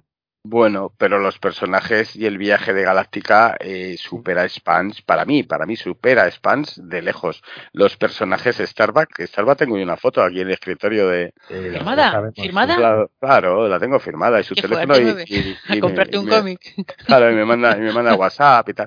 Hombre, tío, es que todos los personajes y las situaciones que se tiran en Estrella de Combate son insuperables. Y mira que la trama, que tú ahí sí que te doy la razón, la trama de Span me parece ciencia ficción adulta, sería eh, compleja en muchos momentos. Pero, tío, la humanidad que destilaban los tíos que estaban flotando en ese, en estrella de combate más las naves y los spin-off que dieron, tío, es que eso fue y mira, y le perdono hasta que, que Starbucks fuera un ángel y el final tan absurdo. Eso se lo perdono, porque me dio tanto, a mí, tanto, que no, no la he Gracias. logrado. Yo creo que Spans eh, Estoy llorando. Es, muy... Por lo menos más, más regular. porque- Creo que lo bueno que ha tenido Spans es que eh, es absolutamente creíble que dentro de 300 años, 500 mil años nos estemos dando de leches en vez de en Ucrania, ahora por el, por el cinturón, con los marcianos. Hombre, si llegamos a esos años, seguro que sí. Y, y es lo mismo, ¿no? Entonces, Sí. pero yo creo que la, la gracia de esa serie está ahí, es que hace una introspección o retrospección, o llámalo X, sobre un poco el ser humano y, y cómo podría evolucionar y, y la situación que es todo tan creíble que es que es divertido y es muy entretenido. Y luego la trama que crea con la Rocinante, vamos, que es, pues, la protagonista, la nave y su tripulación, eh, pues me parece que está muy bien. Son, son una serie de novelas, de hecho, mm, simplemente como detalle, eh, son nueve novelas, solo se han adaptado seis, entonces mi esperanza es que a pesar de que Amazon pues la ha cerrado, además un poco abruptamente, porque está claro que la serie cuesta pasta, está muy bien hecha, pero la redujeron de episodios la última temporada en dos o tres, iban a ser diez, creo que han acabado siendo, no sé cuántos, seis, siete, creo que era. Sí, además en, en esta última temporada hay una, una trama que va totalmente aparte de la, de la trama general que se queda sin cerrar. Eso es lo ridículo, sí, la de, Sí, sí. La, de la Conia, ¿no? La del planeta sí. este. Es Que además es que tiene, no, no tiene nada que no ver. tiene sentido. no tiene- Tenemos que hacer un referéndum en, en las redes sociales para ver la gente que, que con qué se queda, a ver los gustos de la gente, si se queda con un Galáctica o le parece mejor un Spans. Mm. Venga, mañana pongo una, una encuesta. Pero venga, Venga, siguiente, una siguiente. encuesta. Ya, Hala, ya venga. se ha quedado a gusto. Ya barrido, ya, está barrido. nada, en fin, ala, esperemos que vuelva. Eh, eh, vale, y ahora, eh, ¿qué, qué, qué toca ahora? El cine, el cine de Prime. Ah, vale, sí, esto ya bueno, esto sí que es muy cortito. El sustituto, eh, una peli que yo estaba ilusionado por ver, eh, no sé por qué, eh, nazis ocultos en, en, en los años 80 en, el, eh, en la costa española y demás, y, y aparecía el, el prota de Cuéntame, el niño, Pere Ponce, que hacía mucho que yo no le veía y me parece un buen actor. Dicen, Eh, el, dicen el, el pueblo. Es que yo esta es, este verano pasado estuve en, en, en Denia y es que en Denia hubo nazis. No, no, es que es Denia, es que creo que Ah, es que, por Sí, eso sí, digo, sí. es que me lo estuvo explicando un, un tipo porque eh, resulta que hay un sitio al final del pueblo que es como una especie de superurbanización con árboles, con casoplones y es que los metieron allí y se quedaron allí. Sí, es que fueron, a ver, eh, creo recordar que era Denia, ¿vale? Pero bueno, no me acuerdo, es ciudad costera. Bueno, y si no, un pueblo de Levante, ¿no? Pues ya está.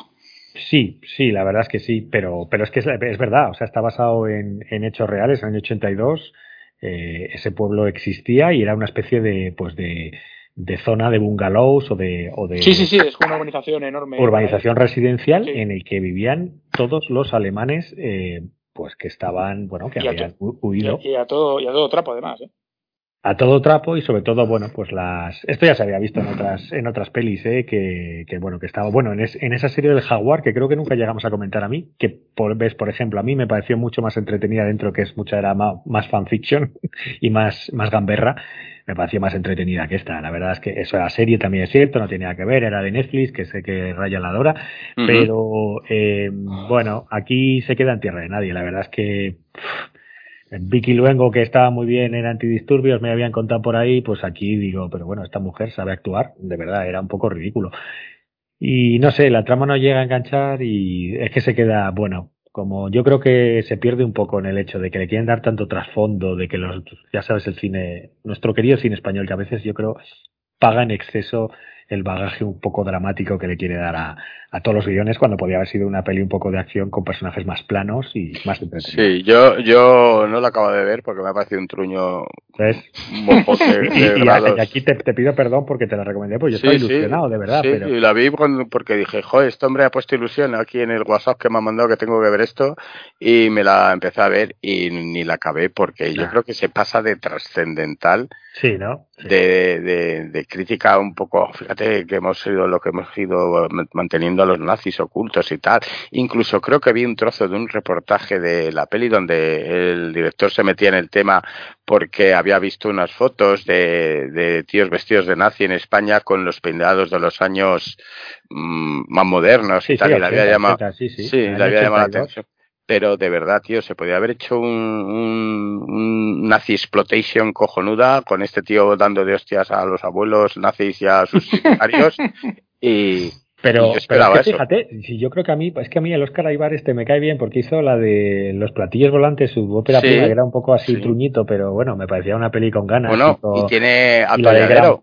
Atolladero es que es un... Que no, hay- Ah, que no hay pues, manera, que no hay manera de verla. Bueno, yo no la he visto esa, pero bueno. A Pues mí no me, está mal, gustó, eh, me gustó los platillos volantes. Y el, y la el Gran Vázquez, por ejemplo, esa sí que a ti te gusta. Eh, no sé. eh, ¿A quién le gusta eso? ¿A ti no? ¿No te gustaba? ¿por qué dices Estoy, eso, estoy, desinformado, entonces. ¿A quién le gusta eso? Bueno, es cierto. Ah, bueno, Santiago Segura. Que, pero bueno, en fin. que se- claro, que se llevó la pasta que se llevó, pues le tiene que gustar, claro. pero que con gusto. yo creo que debió ir lo mismo que tú, del el hombre hablando de que encontró unas fotos, que no sé qué, y fue al pueblo, investigó, y joder, le- el, el chico, la verdad es que le eh, como, contagiaba su entusiasmo por la Sí, historia. sí, Que ves, sí. Lo ves cómo lo ha adaptado, pues, pues nada. Y luego me da pena ver Pere Ponce, que es un actor como la copa de un pino, que te, que, es que, que encima su papel es que es lamentable, parece que está ahí por haber, venga, Pere, te voy a dar un, te voy a dar un dinerillo porque como no sales del teatro, te voy a dar algo de, no sé, Pues vaya, ya está, ya está. Que te lías, que te lías. que me lío, sí, por Dios. Oye, pues Y- darle dentro de poco a, a Malnacidos, que esa se estrenó en Sitges Sí, el, el año es- pasado y es esa estuvo súper chula. Se estrena Esa- en cines, eso va a ser mi Sí. siguiente visita al Ah, cine. Eso te va a Ah. gustar, eso te va a gustar. luego, yo- luego, luego llorarás de que no te gusta. Bueno, no. pero bueno, pero hay que intentarlo, hay que Que intentarlo. no, que Yo no, en que te va a lo- gustar. Lo, apoyo siempre. Y nada, simplemente ya para acabar, decir que se puede ver The Hunt ya a nivel eh, gratuito, bueno, quien tenga Prime, la famosa serie de, la buena serie, perdón, la famosa película que a- eh, os gustó tanto a todos y yo no había visto, que se de caza al hombre, una especie de parodia, en este caso. Le, le dimos Oscar y todo. Le diste, le diste Oscar. Sí, sí, sí. Yo no me lo creía y es verdaderamente muy entretenida, muy paródica, muy macarra, eh, muy entretenida. Si tenéis Amazon Prime y no habéis visto The Hunt, con la, con la mujer de Glow, con la, la rubia, la Ghibli, que tiene un nombre así como un poco impronunciable, la verdad. lo hace genial. Y, Sí, es una peli que puedes volver a ver, ¿eh? Yo la vi hace ya uno, pues no sé cuánto tendrá esa, un par de años por lo menos. Hombre, no, si es del año pasado. Mm, Sí. Hombre, por pero eso No, yo creo que eso del es- año pasado, ¿eh? está- Yo creo que es prepandemia, ¿eh? Esta- No, no, es- es sí, bueno, no. Tienes razón, no, no, tienes, tienes razón, Ryan. Esta fue eh, una peli que eh, se iba a estrenar justo en el momento en marzo de 2020, ahí tiene toda la razón, pero se tuvo que retrasar porque había con la polémica, como era como las armas, debió ser, ya no me acuerdo qué, qué evento ocurrió en Estados Unidos de que alguien se cargó en algún seguro, algún colegio público o algún alguien con un rifle en un supermercado y demás. Entonces, y como esta peli fomentaba la caza indiscriminada, literalmente, de por el mero gusto de cazar personas, eh, se debieron creer que esto es real y que el americano medio se iba a creer que esto es real. Y, y, me, y, me, acuerdo que se tuvo que cancelar el estreno porque se generó mucha polémica, precisamente porque es que no me acuerdo qué ocurrió. Esto fue prepandemia. Tiene toda la razón, Ryan. Aquí, cuando tiene razón, hay que dársela. Gracias, gracias. sí, es de vez en cuando tengo unos flashes en la cabeza y me viene la memoria, pero, pero es, es 2020. sé que no es habitual. Tampoco es hace tanto, ¿vale? Y, Sí. y, bueno, pues eso. Y Betty Kipling, ya que os digo, la, es, es que hace un papel, pone unas caras como de no sabes si de trastornadas estamos, no sé, me parece una, a pesar de ser una comedia dramática. Bueno, es una comedia negra, ¿no? Un poco, Sí, ahí todo sí, lo que cuenta, ahí todo lo que- Y además la tía lo lleva, lleva el pulso de la peli muy bien, que muy lo bien. lleva muy bien, porque hace un personaje eh, carismático todo, ¿eh? No sé, me ha gustado. Y luego encima se da de leches con Hilary Swank, pues dice, joder, la nueva Karate Kid le dan de leches eh, el- la de Glow, joder. Pocas, pocas hostias le dan a, Hilary Le Swank, le a las que pocas. merece. Y eso, y eso es todo en Amazon. Eh, Ya, si queréis comentar ahora lo que habéis visto los, los cortos de The Voice, o si quieres el próximo día, eh, cuando los hayamos No, visto todos. Yo creo que esperamos al, Sí. al inicio de la Venga. serie, ¿no? De The Voice, ¿no? Me parece Sí, lo para- juntamos, lo podemos juntar, sí. Lo juntamos Ah, bueno, ahí, pues vale. hacemos un botiburrillo ahí. Pues ya está. Bueno, pues ahora llega el especialista en películas de Disney y de pañales, que nosotros que el Lorazot.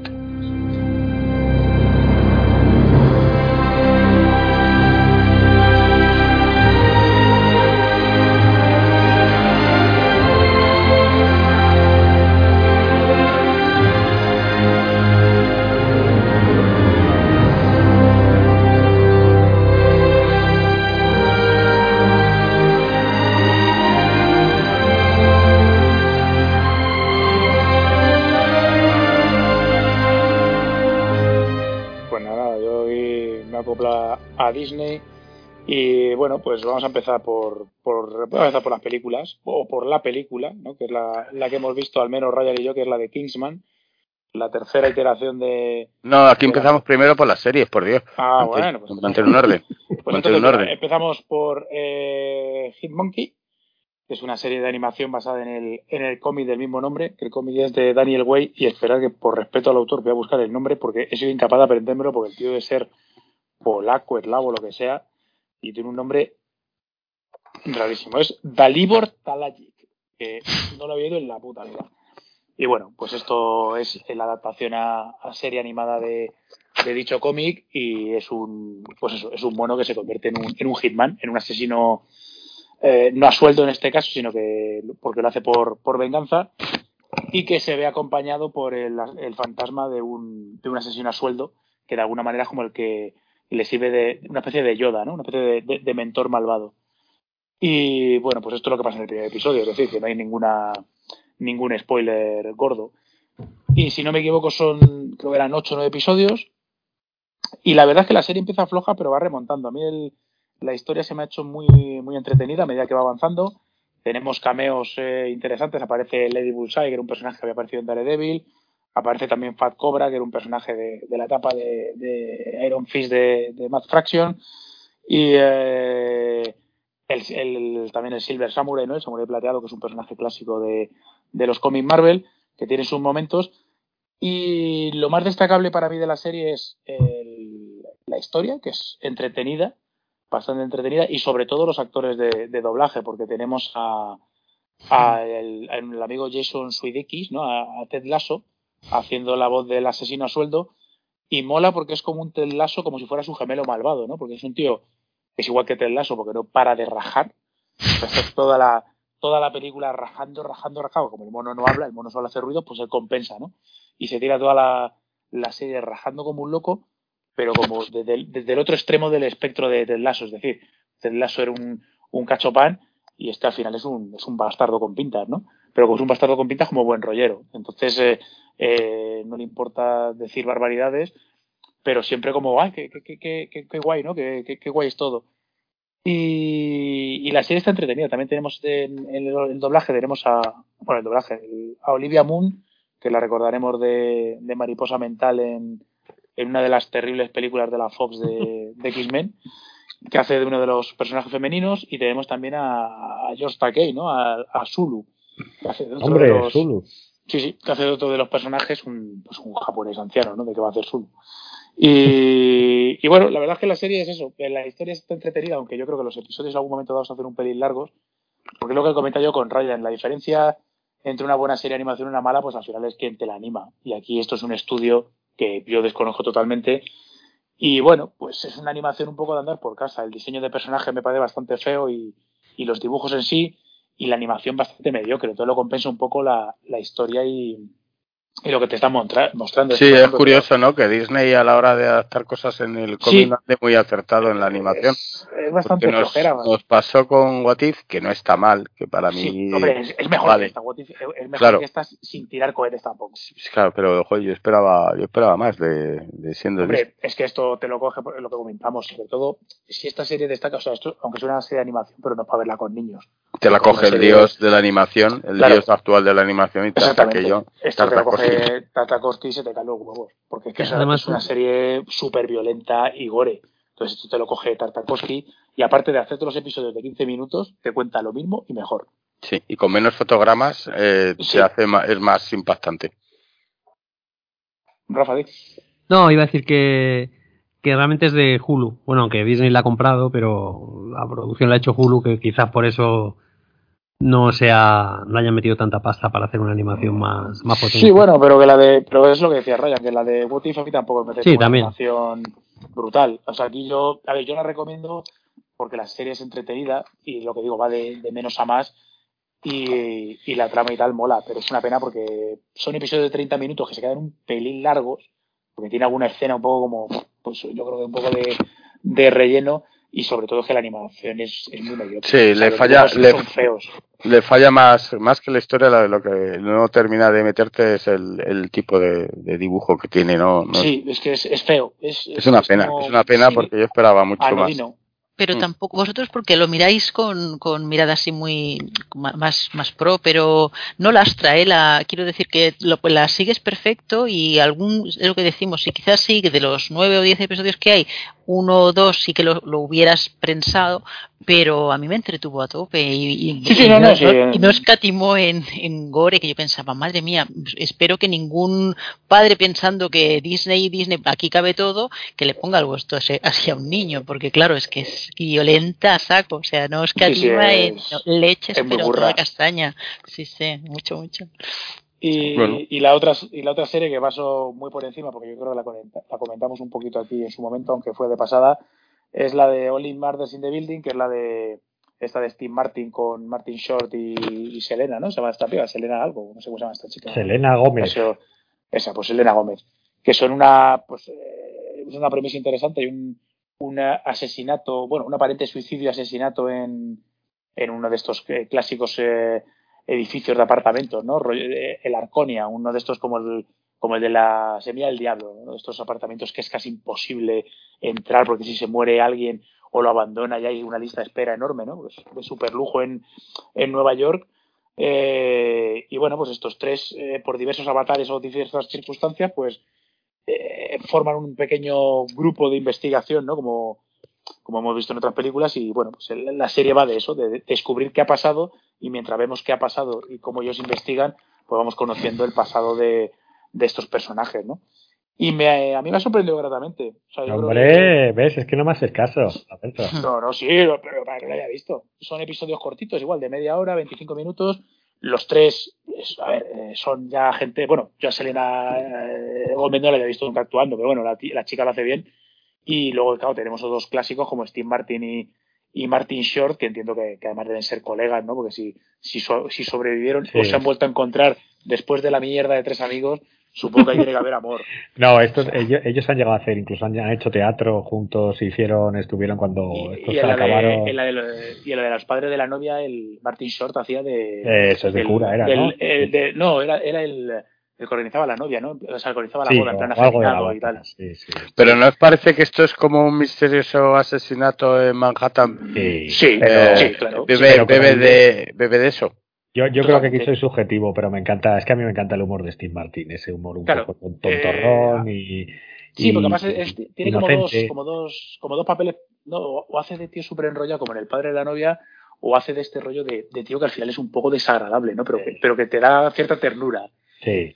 Es que lo consigue, esos caretos. Y claro, exactamente. Y Martin Short, pues que hace de Martin Short. Sí, Martin Short. de- de- de tipo histriónico y, y pasado de vueltas. Y bueno, pues Elena Williams hace como un poco de la. siendo la más joven, la, un poco como la, el personaje un poco más maduro. Y no sé, yo la estoy, la estoy disfrutando, sobre todo lo dice pues, eh, Steve Martin, pues siempre triunfa. Y, y por lo que llevo, yo llevo la mitad de la serie, la historia es entretenida. O sea, eh, yo tengo ganas de saber lo que ha pasado. Que no es que diga, me da igual, ya la dejaré para otro día. Sino que, sino que, sino que me apetece, me apetece verlo y sobre todo que está, que está bien hecho. Es, es Mira- muy, ah, es muy nostálgica, a mí me parece. Y, lo- y luego mola porque Steve Martin parece que el tiempo no pasa por él, ¿eh? No, no, Y- Steve Martin se ha- se ha- tiene una cara de, de operado. Da, eh, Steve Steve Martin da un poquito de grima, ¿eh? A mí no, yo lo veo igual. Pero en cambio el que sí que ha pasado tiempo por él es Martin Short, ¿eh? O Martin Short sí, se me he tocado, ¿eh? A lo mejor no tenía Está ya- dinero, claro, para operarse como, como Steve. Está ya arrugado, pero yo, yo al, al Steve Martin cuando le hacen un primer plano como decir, hostia, Steve, tío, ¿qué te has hecho? O sea, estás como, como terso hinchado, tiene una cara súper rara. Pero bueno, cada uno hace-. Pues Cada uno yo pensaba, yo pensaba que ibas a traer de estreno, que es el, el de Disney, es el más, digamos, más comentado, que es el de Pam and Tommy.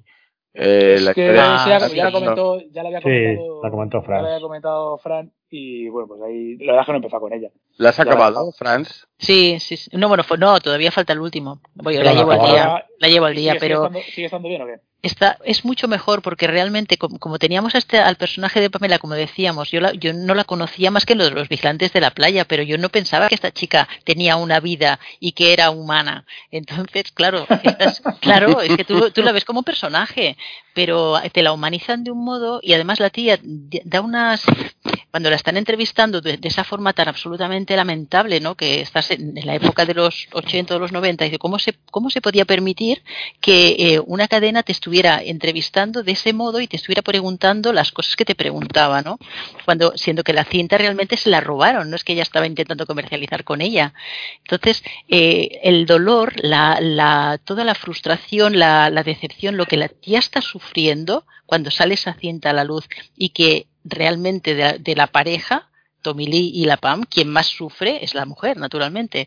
O sea, te sí, quedas sí, claro. flipado, porque es que realmente te deja pegado en la pantalla y es que te, te deja Bueno, la es piel de gallina. Yo creo que la, la serie lo, lo retrata bien. El, el Tommy Lee es un colgado y era un cara dura Sí. y, y era un cabrón. La Yo otra es. la- La otra, bueno, aprovechó la ola, ¿no? Su éxito, Sí, su cuerpo. sí, sí. eh, oye, una chica así, acuérdate. Eso no sale en la serie, pero que está, simple, está la- el Hugh Hefner o los de Playboy, los editores, se fijaron en un, en, cuando en un partido de béisbol, en la cámara estos, cuando la, el- la bola cayó al lado de ella y no sé qué, y se fijaron en ella. O sea, sí, pero es un ser así tan ingenuo que, que da una ternura. A mí me, dio- me- me- da mucha ternura la tía. Y la lástima es que el primer y el segundo episodio yo creo que lastra un poco porque nos pensábamos que la serie iba a ir por otro derrotero. Y resulta que no, que cuando vas por el cuarto o quinto episodio, eh, esos dos episodios del inicio ya te olvidas, ¿no? Porque ya, ya han, han descrito a los personajes, ya el arco de cada personaje ya, ya toma su rumbo. Pero va desarrollándolo de una manera que, que de verdad que te deja sobrecogida. Yo me quedé, me tiré súper enganchada y aparte, o sea, media hora, que tampoco son episodios que dices, bueno, es que además son 45, se alarga un montón. No, no se alarga, ¿sabes? Y, y sobre todo la parte humana es la parte en la que más te dices, hostia, cuánto daño le hicieron a esta mujer y, y nosotros mirando para otro lado, ¿no? Porque tampoco lo sabíamos. En fin, yo, como de- el otro día, ¿no? Animo, animo a que lo veáis porque re- realmente merece la pena, está chula. Bueno, ¿y ¿qué, qué pelis traes más? eh? Pues, pues pasamos a- al estreno, ¿no? El estreno gordo que fue o ha sido Kingsman, la tercera, la tercera parte de, de- de esta saga de Matthew Vaughn. Ah, ya la han y puesto. debo decir, Sí. ¿Y qué- y sí, qué? la semana pasada. Yo, yo creo que la Pues comenté, ¿no? un- Bueno, a ver, a ver pues si. Yo creo que me parece la peor de las tres. O sea, me parece. Es que yo creo el, el- sí, yo creo el problema que tiene, o por lo menos lo que comentaba yo con Raya el otro día, es que, que no tiene un tono claro. O sea, por, eh, tiene un comienzo mm, que podría ser un eh, Johnny cogió su, su fusil, ¿no? Como que mala es la guerra, un, un, un alegato antibelicista, y de repente luego tiene momentos que podría ser perfectamente Kikas o las primeras de Kingsman, es decir, acción muy bien rodada, porque hace que Matthew Vaughn roda, roda la acción de puta madre Sí, sí. y con unos diálogos que son una locura y de repente luego tiene un final de película que es absurdo, es como, "Oh, oh, muy bien, eh, les hemos dado la patada, en el, como diciendo, le hemos dado la patada en el culo y dice, pero tío, si me llevas una hora y media vendiendo que, la violencia está mal, la guerra está mal, tal, no sé qué, y de repente animas como que sí, sí, que es que esto hay que resolverlo a hostias, porque, porque hay que hacerlo. O sea, me, me, me pareció que juega, luego tiene, a ver, tiene, la escena de, Roger, ayúdame, ¿dónde, eso se supone que dónde sería? Que es la Primera Guerra Mundial, que sería eso? El... Sí, es que esto lo hace muy bien, como, como Sí, pero- sí, ¿Cuál? la, La- la- sí, la- cuando la- el, el- el intento de la- asesinato las trincheras. ¿dónde- no, digo las trincheras. Ah, ¿qué de- será eso? ¿El Marne o...? Eso, el Marne. Pues eh, claro, tienes eso que está rodado de puta madre, pero que no le pega ni con cola lo que estás viendo. Es decir, eso podría ser 1917. Oye, pero no O sea- me jodas, tío. Se, se cruzan dos los asaltatrincheras estos y se encuentran y parece una banda, aquello, una pelea entre bandas. Es que no le pega. O estás contando una historia Claro, Yo de carácter... creo, yo creo que es una historia pulp muy bien contada. O sea, no, no busca ninguna seriedad. O sea, busca contarte. hombre, pues joder, pues tiene, tiene unos momentos de dramón importantes, ¿eh? No, bueno, lo que pasa que juega con ese elemento que no vamos a comentar, que ocurre a mitad de la película, que es el que cambia el registro de, de Ray Fiennes, eh, y pues que, bueno, pues que sí que sorprende, a mí me sorprendió, pero a, pero a mí me entretuvo. Es que Hombre, yo creo a que todos. para mí Matthew Vaughn, el tipo hace, vamos, hace unas películas bien contadas, Sí, pero- bien montadas, pero- mejor fotografiadas. A mí el problema es que el protagonista Fine no le, no le veo yo haciendo haciendo esos movimientos y esas cabriolas y, y siendo tan porque ya tiene una edad el hombre como, como para creértelo aunque lo hayan rejuvenecido todo lo posible y más pero no no me lo creo no me lo creo que sea capaz de hacer todo eso que hace ahí A mí, a mí me pareció cine de aventuras puro y duro, o sea, sin más pretensiones me- que entretener. mí- de hecho, le di un mí me 8, que estaba el- buscándolo, ¿eh? Le di un 8, fíjate si me moló, ¿eh? joder A mí me molesta, Sí, sí. el, me molesta el tono, me molesta eso, que de repente estoy viendo un, un rollo de, no, la guerra, tal, un dramón, y de, luego me encuentro con un Rasputín haciéndose una pelea que dices, ¿esto qué es? O sea, que está Pero- guay, Pero, pero, no, pero me no saca, es un pero drama, me saca de lo que veía antes. Sí, hombre pero la pelea de, de Rasputín es una comedia pues y luego Claro, pasa y pasa y llega un momento que hay unas muertes que no voy a decir Claro, quién muere, pero hay unas muertes dramáticas, ¿no? Lo siguiente, y absurdas Claro. también, un poco con el alegato a la guerra de lo absurdo que tiene todo,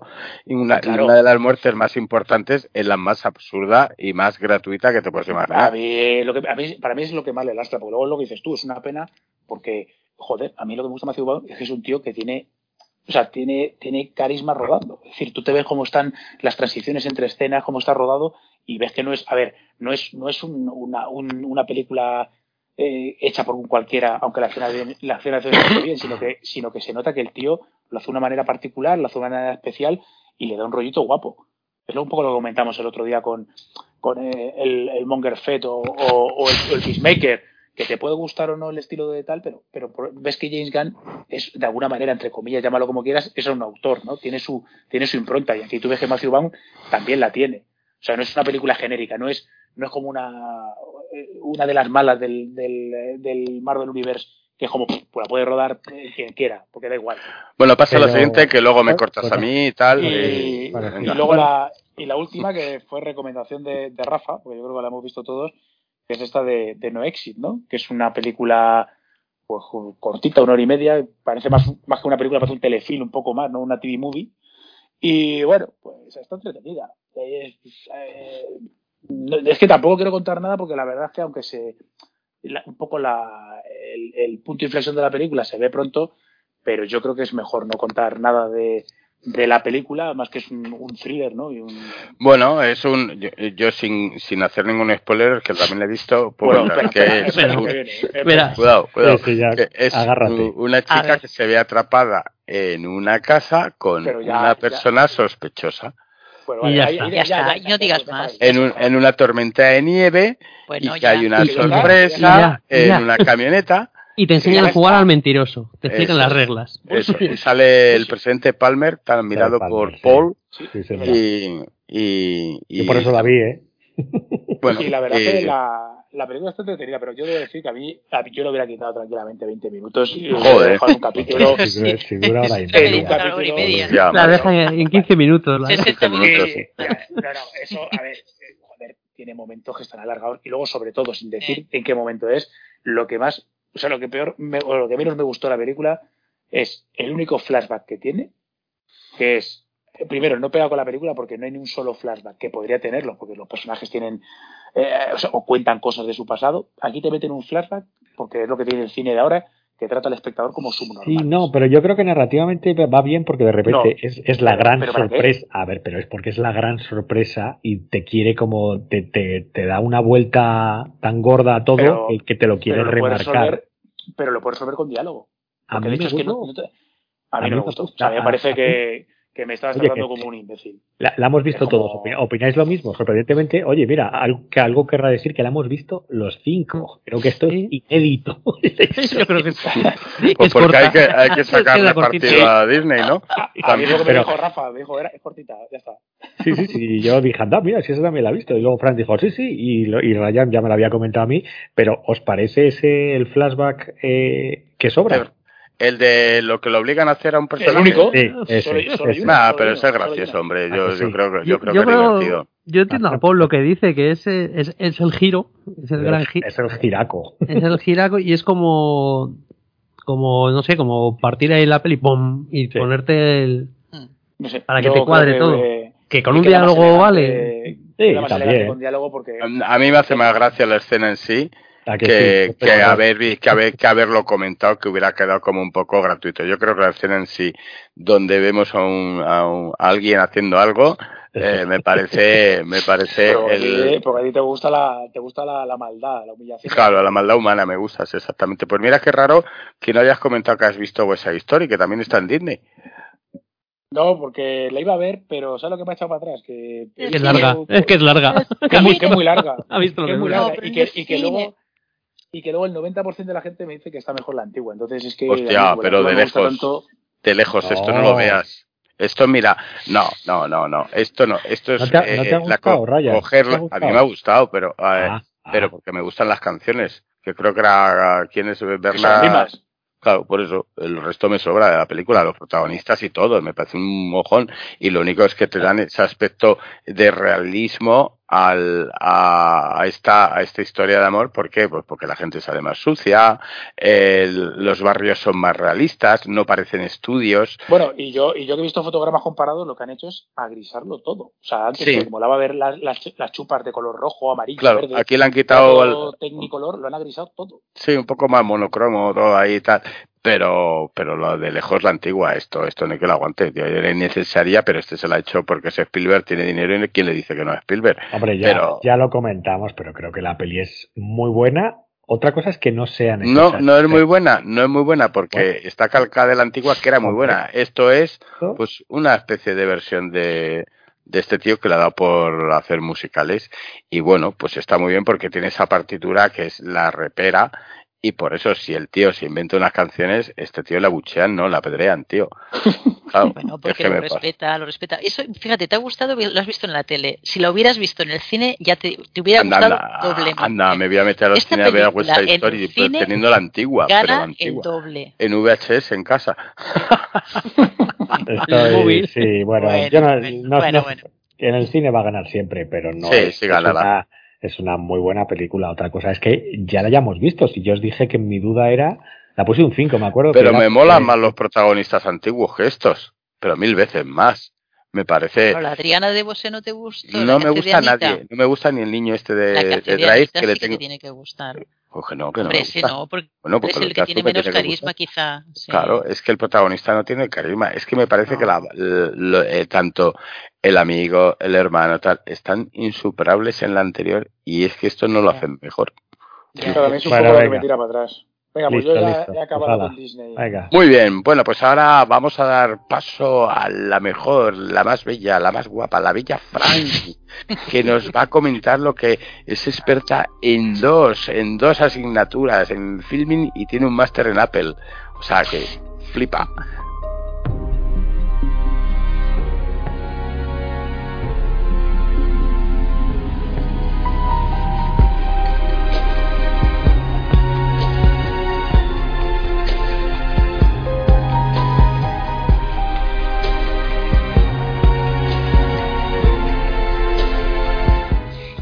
Con Apple, eh, a ver si la habéis visto vosotros. Ah, hay dos que voy a comentar. Una sospe- sospechosos y, y esta, mm, esta la, la vi con muchas expectativas, pensando que, que, me iba a gustar mucho. Y la verdad que la, la medio preparé para, para esta, esta, esta, noche y me he quedado así un poco todavía que no, no, no, estoy, no tengo muy claro si me guste más, si me está gustando ya me está hartando. sí, perdone. Bueno, es una serie británica de unos 45 minutos, son ocho episodios y bueno, personajes eh, conocidos en la portada que se están pegando un, se han hecho una invasión. O sea, sale en la portada la Uma Thurman, pero la Uma Thurman va, sale en tres o cuatro escenas y poquita cosa, como el Sam Neill en, Invasión hizo. Eh, la historia empieza en, con el secuestro de un chaval, de Leo, de 21 años, en un hotel de lujo en el centro de Nueva York y como hay el vídeo del propio hotel lo está grabando, ese vídeo sale a las redes y se vuelve viral. Y claro, se vuelve viral, pero de una forma eh, como casi hasta hasta bueno un poco ridícula porque los personajes que están cometiendo ese secuestro llevan las caretas, los rostros de la, de la, de la realeza británica. Entonces, eh, todo lo que, lo que sucede a raíz de este secuestro, eh, intentan averiguar qué es lo que ha pasado y, resulta que convocan a cuatro ciudadanos británicos que casualmente eh, estaban en un mismo momento en ese hotel, eh, en el hotel de Nueva York, en, el, en, ese, en esos, esas semanas, dijéramos. Entonces, claro, la, premisa es buena porque dices, ostras, pues tiene, la trama empieza muy bien, tiene mucho ritmo y, bueno, también como la, como el, el, productor también y los, y yo había visto que el creador era el del Mentalista y de Americans y el de los The Boys, digo, ostras, pues tiene que estar súper bien. Pero claro, yo voy por el sexto episodio y a mí se me está haciendo un poquito bola perdona, ¿eh? Pero vamos, acabaré porque es hasta el octavo episodio, pero ahora estamos ya en la trama en la que eh, todos los personajes eh, tienen que, que, un poco, eh, están medio, son medio sospechosos, pero que parece, por eso se llama sospechosas la, la serie, pero no sabes si es real o no es real, no sabes hasta qué punto están implicados o no están implicados porque cada uno eh, tiene que tomar partido y toma partido y además eh, dentro de lo que de lo que es el secuestro no el secuestro sino de, la, de esa investigación también está el el Noah Emmerich, que es el que sale como, como del, del FBI, que está también investigando, viene de Nueva York a, a Londres a investigar. Y, y bueno, y es un, una serie que me está dejando un poquito así, no sé, vosotros si la estáis viendo, pero yo estoy, ya digo, en el sexto pensando, bueno, a ver si acaba, ¿sabes? No... Yo, yo, yo sí la estoy viendo y, ¿Y sí me qué? está gustando, pero bueno, claro, yo, yo llevo el atracón de Harlan Coben, así que, que esta podría ser incluso una serie basada en ellos, de pues personajes con motivaciones ocultas y es mi vida me gusta por eso porque sí porque son cuatro personas bueno cinco al final cada una de su padre y su madre que no tienen nada que ver pero como dice Frank al final todos tienen un motivo o parece que tienen un motivo pero no te pero parece que, que con ella que lo están alargando los, mucho por los Sí. cerros de Úbeda, como se suele decir, a la Sí, hora de centrarse en, en lo que ocurre, que le están dando un, mucho giro, mucha vuelta. claro es- son muchos episodios Sí. para la situación en la que están ahora mismo Claro, es que es que en dos tres episodios ya tenían que estar ahí para, para ya rematar y, y Claro, lo están alargando porque- un poquito Exacto, en teoría era en el momento en que secuestran a este chaval, eh, la Uma Thurman, que es la empresaria, que es la madre, eh, rápidamente en las redes le van poniendo di la verdad, di la verdad, como si, re- que si tuviera que decir algo porque algo tuviera que salir a la luz, de, algo de corrupción, o tiene que haber un giro, o tiene que haber un desarrollo.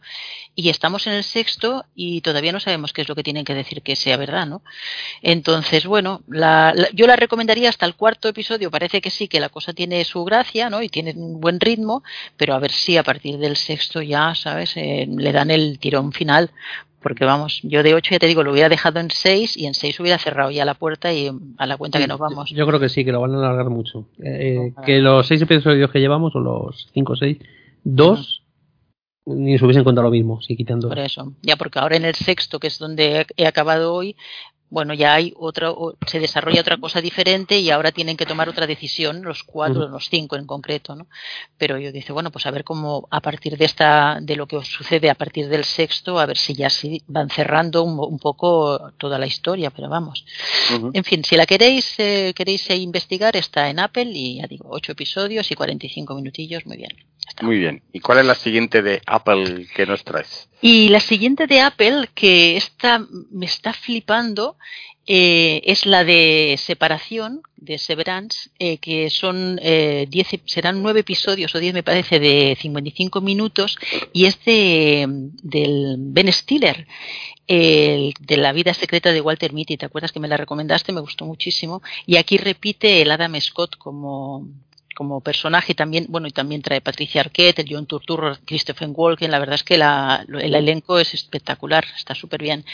Y, y, es una historia, es una como distopía laboral que empieza con una mujer encima de una mesa que despierta así sola y, y, con una voz así que está, que está como entrevistándola y es el, el, el director de esta empresa Lumon Industrias que, que le, le, le, está haciendo la entrevista eh, haciéndole unas preguntas muy concretas. El, el, estos empleados están eh, con en un, se han sometido todos a un procedimiento, incluso el que el Adam Scott, el que está haciendo la entrevista, a un procedimiento quirúrgico que hace que se separen los recuerdos entre el, eh, entre el ámbito laboral y, el, y, la vida personal. Entonces, eh, todo lo que se trama dentro de, la, de la empresa es o sea, tú no recuerdas nada de lo que está sucediendo fuera y al contrario, porque el, el el túnel, dijéramos, que cambia el, el, proceso de trabajo con el proceso de tu vida, es un ascensor. Tú te subes al ascensor y en el ascensor el, la, la, cabeza te, te, pega un vuelco después de bueno, haber porque has, has, sufrido una, una operación, pues, ¿verdad? Claro, la, a la que tienes que estar de acuerdo y tienes que contar claro. por qué el protagonista, este Mark Adam Scott, está de acuerdo. Dejado. Claro, pero cuéntalo. ¿eh? Que, que pero déjame que acabe. No, venga, pues este, este protagonista se metió a hacer esto porque hacía hace seis meses había fallecido su mujer y él lo que pretendía era que como mínimo durante ocho o seis horas que fuera que es el tiempo en el que estás en el trabajo no sufrieses pensando en ella, ¿no? en, el, duelo que te supone la pérdida. Y entonces, bueno, el, está muy interesante. A mí sí que me está, esta sí que me está interesando, esta, sí que me, está gustando bastante y tiene unos puntos de como medio sentido del humor y así como un poco mordaces, que es algún comentario que hace el Torturro o la, o la Patricia Arquete, pero que son con mala leche, ¿sabes? No, no tienen, tienen gracia limitada, ¿no? Entonces, bueno, yo le voy a seguir dando, son eso, los nueve episodios y van por el cuarto, ahora de momento. ¿Y a ti te ha gustado? ¿Te está gustando?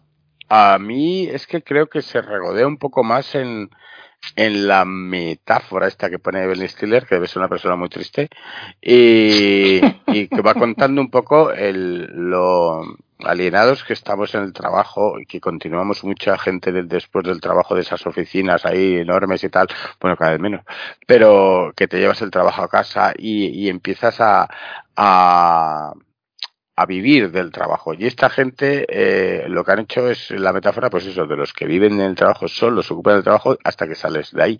Pero ¿no crees que se regodea demasiado lo mismo y que la trama está avanzando lentamente? Porque a mí este, este tipo que le nombran, ¿cómo se llama? Eh, eh, ¿Cómo es el, el, el, el grado que tiene en la oficina, separación de datos o sí, eh, refinación sí, de sí. datos y que tienes que estar mirando eh, números malignos en una pantalla muy, mm, hay de estas de, de, de, color verde y dices bueno y esto de los números malignos sí sí cuando pongas el puntero no notarás o sea todas esas cosas es que, que aún, claro aún no se sabe exactamente qué es lo que claro. está qué es lo que sucede con esos números a dónde vamos con los números que tú estás tocando podía adelantar claro pero no sabe porque se está está con, está contando un poco pues de, del compañero que estaba en su oficina que era su mejor amigo de oficina y ahora ya no está ahí, ha estado de baja y no sabemos dónde está, hasta que lo, encuentra. Más,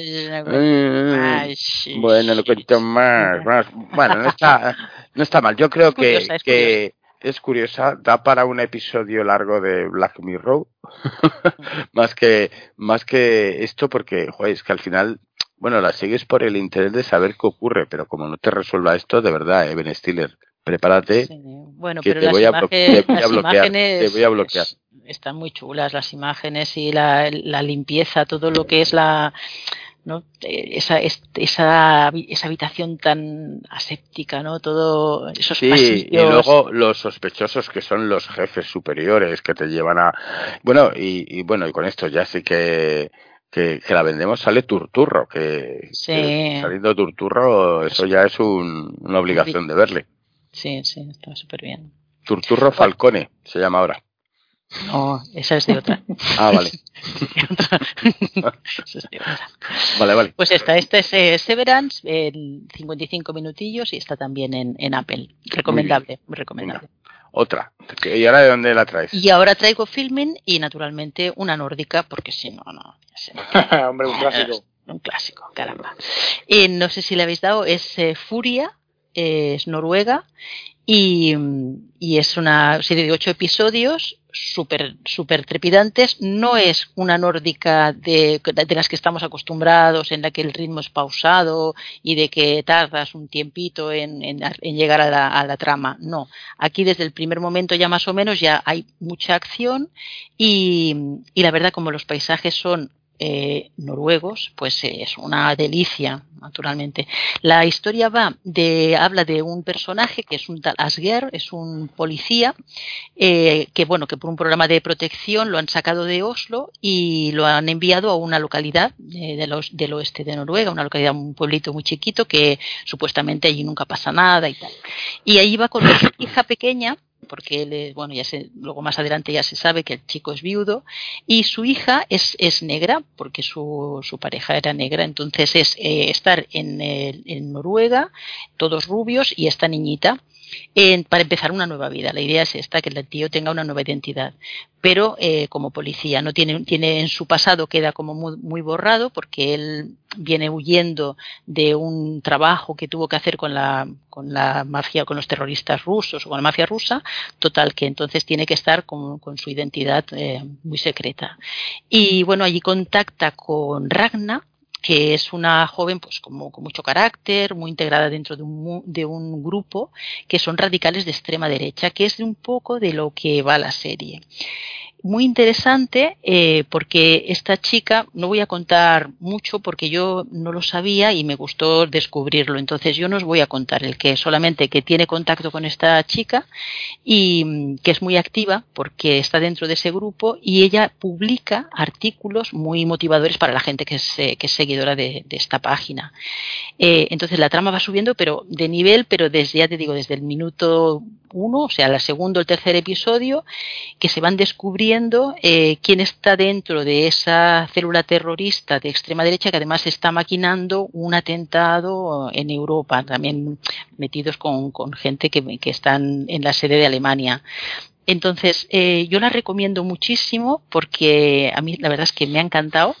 Y, y los personajes, si visteis Exit, que no lo sé, si habíais que os dije que vierais Exit, que también era una serie de aquellos tres millonarios que eran un poco pasados de vueltas, los do- hay dos personajes que es la pareja, la del, casualmente, la del policía y la, y la chica esta Ragna, salen en el, también en la, en la serie esta Exit. Eh, bueno, en principio es, ya digo, sobre todo es hablar de y poner en, en- poner en, en la mesa, sobre la mesa, eh, todo lo que hemos oído muchas veces, ¿no? Que cuando la, la extrema derecha se mete dentro de, de un pueblito y, y vicia absolutamente a un montón de gente y a dónde puede llegar a parar. Que hay una serie también en Filmin que es 22 de julio, que es súper interesante, que habla de los atentados terroristas que se perpetraron también en, el coche bomba aquel de- que en el edificio del primer ministro y luego también que fue asociado al campamento de verano, aquel que también hubo una en Utoya, me parece que se llamaba. Pero lo nombran y, bueno, toda, toda esta xenofobia y toda esta violencia y los grupos organizados, todo esto lo trabajan aquí súper bien. Entonces, muy recomendable y si os eh, gusta el, el, el cine, el, o sea, el cine la- las series noruegas, yo mm, os la recomiendo. Muy bien. ¿La- Bueno. ¿Alguien la habéis visto o no? No, Mm, no, No. Ninguno. Vaya. nada. Ni una. ¿Os he levantado un poco el hype? No, padre. bueno, amigos, vedla, vedla. Lo importante para- es intentarlo, di que sí. Bueno, Vale. pues ahora voy yo y bueno, me traigo como experto en HBO. If I didn't care more than words can say, if I didn't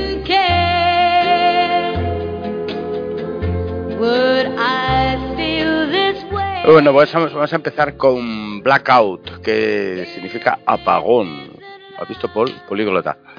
Esta serie belga son seis episodios y en ella, pues, ¿qué ocurre? Pues que vamos a ver un apagón que llega a toda Europa por culpa de unos activistas antinucleares que han saboteado un reactor. Este apagón, pues, trae el caos y entonces el gobierno belga toma las riendas del tema y empieza a investigar este acto de terrorismo. Hay un protagonista que estuvo implicado en este grupo de activistas eh, que intenta explicarles al principio a los cegatos investigadores belgas que eh, les intenta intenta convencer de que esto no ha sido un accidente ni un fallo de la central, sino que es algo que se ha hecho totalmente adrede. Bueno, pues eso, eh, la trama, la trama sí en principio es interesante, los primeros capítulos te, te llevan y te, te interesan por lo que te cuentan y por todo lo que ocurre, pero llega un momento que el apagón es el que tienes que dar tú con el televisor. Madre del amor hermoso, qué manera de, de, de, de perder el rumbo y de, de cosas un poco ridículas. Eh, llevo tres, creo que es el tercero me, me salí. No sabemos lo que ocurre con la gente cuando está a oscuras. Eso sí, lo que sabemos es que dejan las calles despejadas para que se hagan las persecuciones de puta madre y que no haya problemas. Y poco más lo que ocurre en los demás países. Eh, está todo centrado en los protagonistas, en la investigadora que está siendo eh, extorsionada por, por la desaparición de unos hijos, en el hombre este que está anti, era uno de los activistas antiguos y que tiene un pasado oscuro, pero no es secreto, como en otras series, eh, y que nadie le cree y le creen culpable los pocos que le creen. Bueno, pues que, que es una pena porque empezaba muy interesante y le ocurre un poco como la serie esa que vimos en su momento del avión aquel que no podía aterrizar cuando llegaba el sol y tal, ¿lo recordáis? Ah, sí, hacia el sol, ¿no? Al- Sí, que llega un momento que, que, la trama no da para tanto. Pues aquí le, le pasa un poco, no porque no dé para tanto, sino porque se aprovecha mal, ¿vale? Lo que te interesa no te lo cuentan y lo que te están contando a veces es un poco vergonzoso. Muy bien, que si, te la vas a ver porque te pueda interesar un poco lo que te cuentan, pero, mm, que no vayas con el hype muy alto hacia un final ahí o hacia un, a un media temporada que, que te va a decepcionar un pelín, un pelín, un pelín, bastante. Otras de las que traigo de HBO, esta es de, la, de nuestro amigo Wakiki. Nuestra bandera significa muerte. Estas son 10 episodios, ¿vale? Que se van emitiendo de 3 en 3 en HBO. O sea que el próximo... Esta está, esta está bien, porque esta sí le tengo ganas. ¿Está curiosa o no? Mm, pues ahora lo voy a decir. Estás ahí- Búscale, búscale la gracia. ¿Tú le has encontrado la gracia ya? Eh, creo que hacia el cuarto, o sea, estos tres primeros no tienen ni puta gracia, ¿vale? Esta serie está escrita por David Jenkins, está dirigida por eh, Taika Waititi y por Nacho Vigalongo, ¿eh? ¿Eh? que eh, dirige los episodios 2, 3 y 4. Y además hace un, un cameo. Nacho Vigalondo lo hemos visto en El Vecino, en otra serie que se llama Justo antes de Cristo y en la película Colosal. Los Que a mí me cronocrímenes. Sí, a mí me cae mejor como persona y me parece un tío súper simpático más que sus pelis, ¿eh? He de decir. Me parece un Ah, tío muy... los, los cronocrímenes. Está muy bien, los cronocrímenes. Era original. Coño, ¿de cuándo es esa Sí. película, por favor? Pero sí, eso, para primar, sí, sí. Pero, vale, y desde entonces, eh, bueno, Bueno, pero el tipo, el tipo, el tipo es bastante majo. Que sí, pues sí, no lo he discutido y es lo primero que he resaltado él, que me parece un tío súper cachondo, que sabe de cine, que es muy fricazo y que me mola, porque además eh, creo que está en, presentando de vez en cuando en, en TM una de estas de, de canales de, de Telefónica, de Movistar, y presenta algunas cosas y demás, y me parece un tío que, joder, que sabe, pero joder, luego las cosas que veo, de verdad, eh, puf, Nacho, tío, Vaya. bueno, ah, vamos a hablar de las aventuras del capitán Steve Boret, eh, conocido como el caballero pirata. Este pirata existió en pleno siglo XVIII y era un tío de familia acomodada, pues que la abandonó para dedicarse a, a ser bu- un bucanero y se las vio con Barba Negra, que es el, el cameo que va a hacer Waititi, hace de Barba Negra y, eh, y estuvo bajo bajo sus órdenes, ¿vale? Este de capitán estuvo muy poco tiempo y estuvo bastante más eh, navegando con Barba Negra de, de segundo. Bueno, pues aquí tenemos una serie de situaciones que seguramente no fueron tan graciosas y divertidas en su época pasada y aquí pues em, habla un poco de, de convencer a esta tripulación de que no hay que derramar sangre, que hay que ser respetuoso con los cautivos, que los barcos hay que hundirlos con estilo, que hay que hacerse una bandera pirata chula y tal, y entonces los pone a coser a su tripulación. Bueno, de momento dicen que va a mejor, ¿vale? Yo por lo que he leído dicen que, que va cobrando un poco de, de gracia eh, pasados unos cuantos episodios. Yo esperaba que reírme desde el principio, pero no, pero no me he reído. O sea, esto no es, esto no es, por ejemplo, lo que hacemos en las sombras, que no me eso, ¿no? Lo que hablamos, ¿no? Que no. Pero es un poco como lo venden, ¿no? Porque tú ves el cartel y ves tal y se vende un poco como que es una comedia disparatada. Bueno, supongo que vendes un poco al, Sí, al Waikiki este. Pero, pero yo estoy con Ryan. Yo he visto Pues dos que- de estos tres. Y, y sí, pretende ser gracioso. Es, es comedia pura y dura. Pero que no tiene gracia. Que no, son Ya, pero es que los chistes tampoco son como para que se hayan dejado ahí Sí, las sí, tuercas escribiéndolas. Ver al capitán leyéndole Pinocho a una tripulación, pues bueno. Sí, ay, el capitán pone mejores voces y tal, dicen ahí en el chiste y tal. Sale Odor también ahí entre la Sí. tripulación, o sea, sale gente conocida, pero joder, le falta el punch de la gracia. Si tuviera gracia Pues, o fuera divertido, no, vamos a dejarlo porque yo he leído en internet, digo, esto debería de ser gracioso, ¿no? Con este tío. Pero dice en internet que va cobrando ese, un poco, va pillando el chiste, si vas pillando un poco más de humor y demás según va avanzando la serie. De momento, que, que tragarte cuatro o cinco episodios para que una serie Claro. tenga gracia para que tenga gracia, efectivamente. Yo las series las abandono mucho antes, pero bueno, es lo que comentan. Me voy a esperar ahí a, a los de esta semana y creo que como el primero de esta semana no tenga ni un poco de gracia y se queda um, como que se hunde la, la serie. ¡Qué humor! Eso sí que es un buen... Este, he hundido la serie. Es humor de piratas. Humor de piratas, vale. Bueno, y otra, y ahora vamos con un el amnésico de, del James Dornan, el de 50 sombras de Grey o A la caza con Gillian Anderson, ¿lo recordáis? Este tío tan guapo, tan guapo. Bueno, y, el, Eh, y el de Belfast, que ahora hablaremos de él Belfast. Vale, y el de Belfast. Eh, bueno, pues es de Tourist, ¿vale? Es una serie de seis capítulos que está rodada en Australia y es un tío que de repente tiene un accidente porque un camión le persigue y pierde su memoria. ¿Qué ocurre? Bueno, pues sí, lo sabéis de sobra. Va a tratar de recuperar y saber quién era, pese a que saber quién era le va a costar que a lo mejor no mole ser quién era. Muchos giros, muchos personajes muy malos, muchos personajes que le ayudan. Es un poco de lo mismo. Está entretenida. Mm, Bueno, pues eh, desde luego, pues sí, la entretenida. Bueno, si tienes el móvil al todo te entretiene. Esto, No, hombre, no. Si yo llevo dos y no puedo parar. Uf, uf, pero no es lo mismo de siempre. No, ahí está bien. Bueno, a ver, pero está bien, está entretenida, que es la clave, ¿no? Y ¿O tal. Yo ¿Cómo tengo que está ganas de- bien? Pero Antes ¿verdad que ha tienes dicho- ganas de ver más? Cla- ¿no? mm, Bueno, Yo con esta sí que me pasa que tengo ganas. Estoy en- bueno, ojo, voy al segundo. A lo mejor cuando lleve cuatro diré ya, ostras, vaya churro.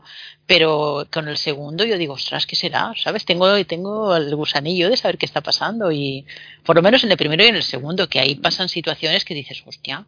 es que está, joder, es que me, me la huelo entera, o sea, es decir, entre esta serie y de Richard, como decía Paul, que es una serie que no, que no te descubre nada, que todo esto sabes muy bien que dónde va todo, que pues me divierte más ver eh, a Richard que a ver eh, que a ver a, a Jane Dornan, que es que mm, no le encuentro, bueno, pues la voy a seguir viendo por acabarla y la apunto en la lista de series acabadas pero que, joder, que le falta un poco de originalidad, ¿no? A esto de las series últimamente, que, que estamos que, que tiramos de una serie de, de, de, de, de esquemas que los marcan ahí con una cruz, venga, un tío pasado oculto, ahora tiene accidente, vamos a descubrir quién es tal, y, y no tiene, como guion no tiene ninguna magia, pienso yo, ¿no? Mm. Ahí lo dejo. Bueno, es que hemos visto muchas series ya, me parece. Claro, claro. Este Pero es mejor, es no bien, ¿eh? compararlas, es mejor no compararlas, eh, disfrutarlo y ya está. ¿sabes? Está- Hmm.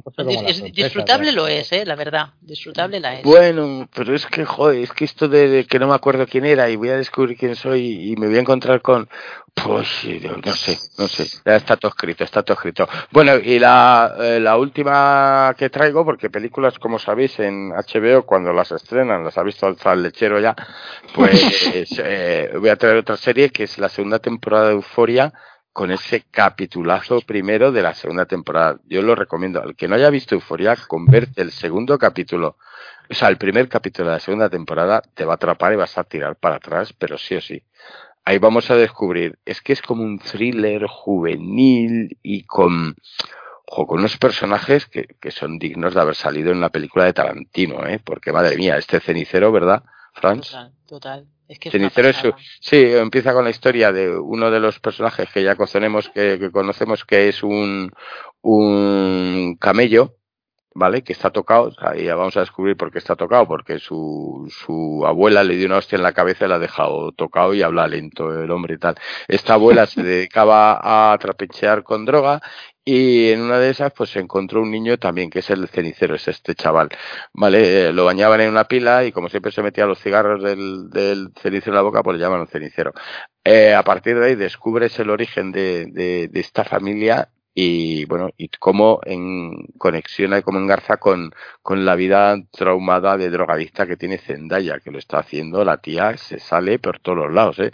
es increíble lo que, cómo, cómo actúa esta chica, la facilidad que tiene para llorar y para hacer eh, carreras de fondo, porque en uno de los episodios se mete una carrera durante todo el episodio que le estás, pero vamos, detrás de ella diciendo, madre mía, qué maratón con, con obstáculos te estás haciendo. Muy chula, ¿eh? Es muy jodida, pero es muy chula la, la serie. Es de las de si tienes hijas no la vean mejor. Y porque igual te preocupas de, de cosas que hasta entonces no habías pensado, como las mil variedades de manera de meterse la droga o de sacar la droga o demás.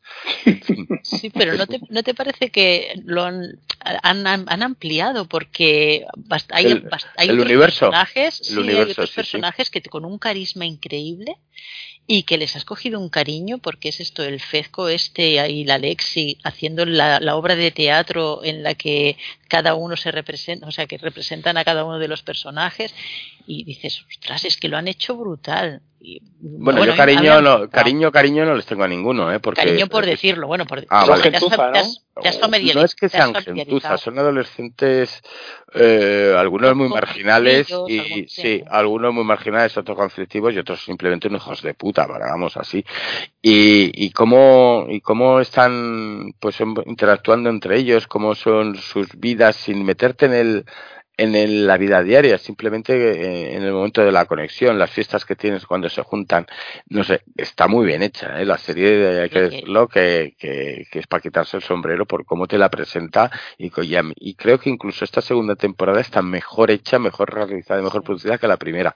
Sí. Por la primera era un poco contarte la historia de, de varios personajes y, y aquí ya los conoces a onda y se recrea en cada episodio en contarte un momento, en contarte esos episodios de una forma sin que hacer spoiler, pero tiene una forma de contar los episodios de esta chica que por ejemplo es transensual La y te, sí, te cuenta la historia eh, que está relacionada con que es, dices, hostia, macho, está hecho muy bien y con una imaginación a la hora de, de un guion y unos diálogo- diálogos que te los crees 100%, no son forzados. Entonces no estás viendo el típico drama juvenil que dirías, mira, cojo una fregona y vete de aquí a chaval, que estoy harto de verte. No, aquí no, aquí es un, un drama juvenil muy diferente, muy realista y a veces muy jodido, pero a veces te saca alguna sonrisa también, porque joder, también tienen momentos. No sé, yo la recomiendo, ¿eh? Si, si sois valientes, eh, poneros a ver Euforia, pero ya. Y si alguno no me cree, que se ponga simplemente el segundo episodio, el primer episodio de la segunda temporada, y tal como está rodado le va a enganchar. ¿Creéis o no? Tal cual. ¿Os ha, co- os ha convencido un poco? Un. Sí, sí, sí. Venga, venga. Bueno, y luego una recomendación ultra rápida que he visto que están poniendo Hora de Aventuras en HBO y esto es de genuflexión. Esto hay que verlo sí. Ya está. Oye, ¿y de, de HBO no, no has visto la chica de antes o la edad de- dorada? En la Edad Dorada es la que se desarrolla en Nueva York, en, los- en Boston, en los años 20 o por ahí. Sí, del mismo creador de Downton Está muy bien hecha, sí, he visto alguno, pero claro, como aquí solo me dejan decir un par de series, está muy chula, es muy Abbey, Bueno, como acaba. Creo que muy acaba. Le queda poquito para acabar. pues para es muy. Downton Abbey y me Muy bien. enganché cuando hicimos el, el programa anterior que empecé a verla y me tuve que poner aquí con el programa este con vosotros y digo, joder, me perdí. Y luego lo vi y digo, hostia, qué bien hecho está y qué buenos personajazos. Nah, ¿eh? está muy bien. Sale además Carrie Coon de Leftovers, que te gustaba mucho. Sí, yo soy muy fan. Y sale también la de Good Wife, eh, la que era la jefa del el bufete de abogados. Si no has visto Good Wife, ahí salía también. Muy chula, está muy bien, ¿eh? La verdad es que fíjate que no es una serie que me dan un poco de alergia a veces este tipo de serie con tantas mujeres de época porque son se ponen muy intensas y, y la verdad es que está también... Hombre, yo, yo creo que para el próximo programa ya habrá acabado. Sí, pues podemos- mira, la, la, la comentaremos, sí, sí. Y la chica de antes también. Son cuatro episodios, van- llevan tres. Esa no la he visto. Pues está, está bastante bien. Vale, pues nada, me la Así que si quieres la dejamos ¿De qué, para de, que qué va viene. la- de qué trata la chica de antes, así por encima? Pues, eh, es de una casa de un arquitecto que es súper minimalista y, y que tiene, entonces la ofrecen alquiler con una serie de, de condiciones muy, pues no pongas libros, no puedes hacer no sé qué, eh, no tienes que tener posavasos, ¿no? Condiciones muy chorras, ¿no? Eh, imposible de cumplir. Y entonces la historia se está en dos, por eso se llama la chica de antes, eh, de dos chicas muy parecidas que, que alquilan esa casa. Entonces lo que las va pasando, la chica del presente descubre que la anterior inquilina murió y entonces empieza a investigar cómo murió. Y hay una relación de ambas con, eh, con el arquitecto y te van contando, pues un, además es antes, ahora, antes, ahora, así todo el rato, y vas viendo que las situaciones se repiten. Entonces eh, lo que parece que le pasó a la chica de antes, pues dan a entender que le va a pasar a la chica de ahora. Entonces es un thriller psicológico. Eh, Bueno. Está bastante bien, sobre todo eso son, son cuatro episodios. Eh, llevan tres y, y la verdad es que engancha. Ah, pues les daré. Ahora cuando me acabe con Netflix con la T, que voy de Turquía, me pasaré a y me termino esto. Vale. Me lo apunto, me lo apunto. Bueno, y hasta aquí han llegado las plataformas, así que ahora vamos a avanzar y nos metemos en las salas oscuras del cine, donde Paul duerme con los ojos abiertos.